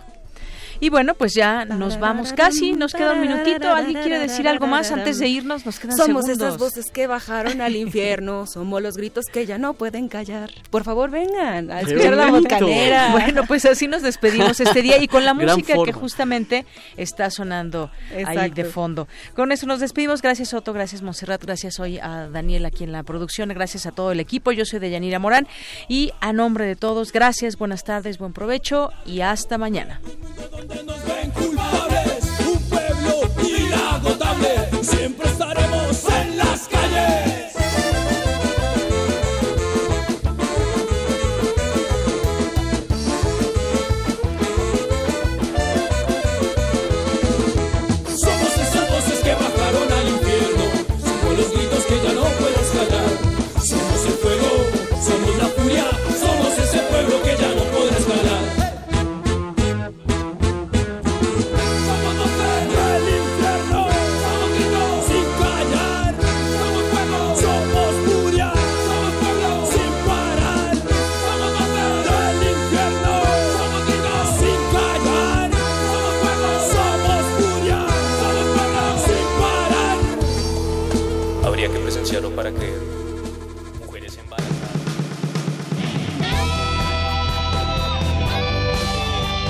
Prisma RU. Relatamos al mundo.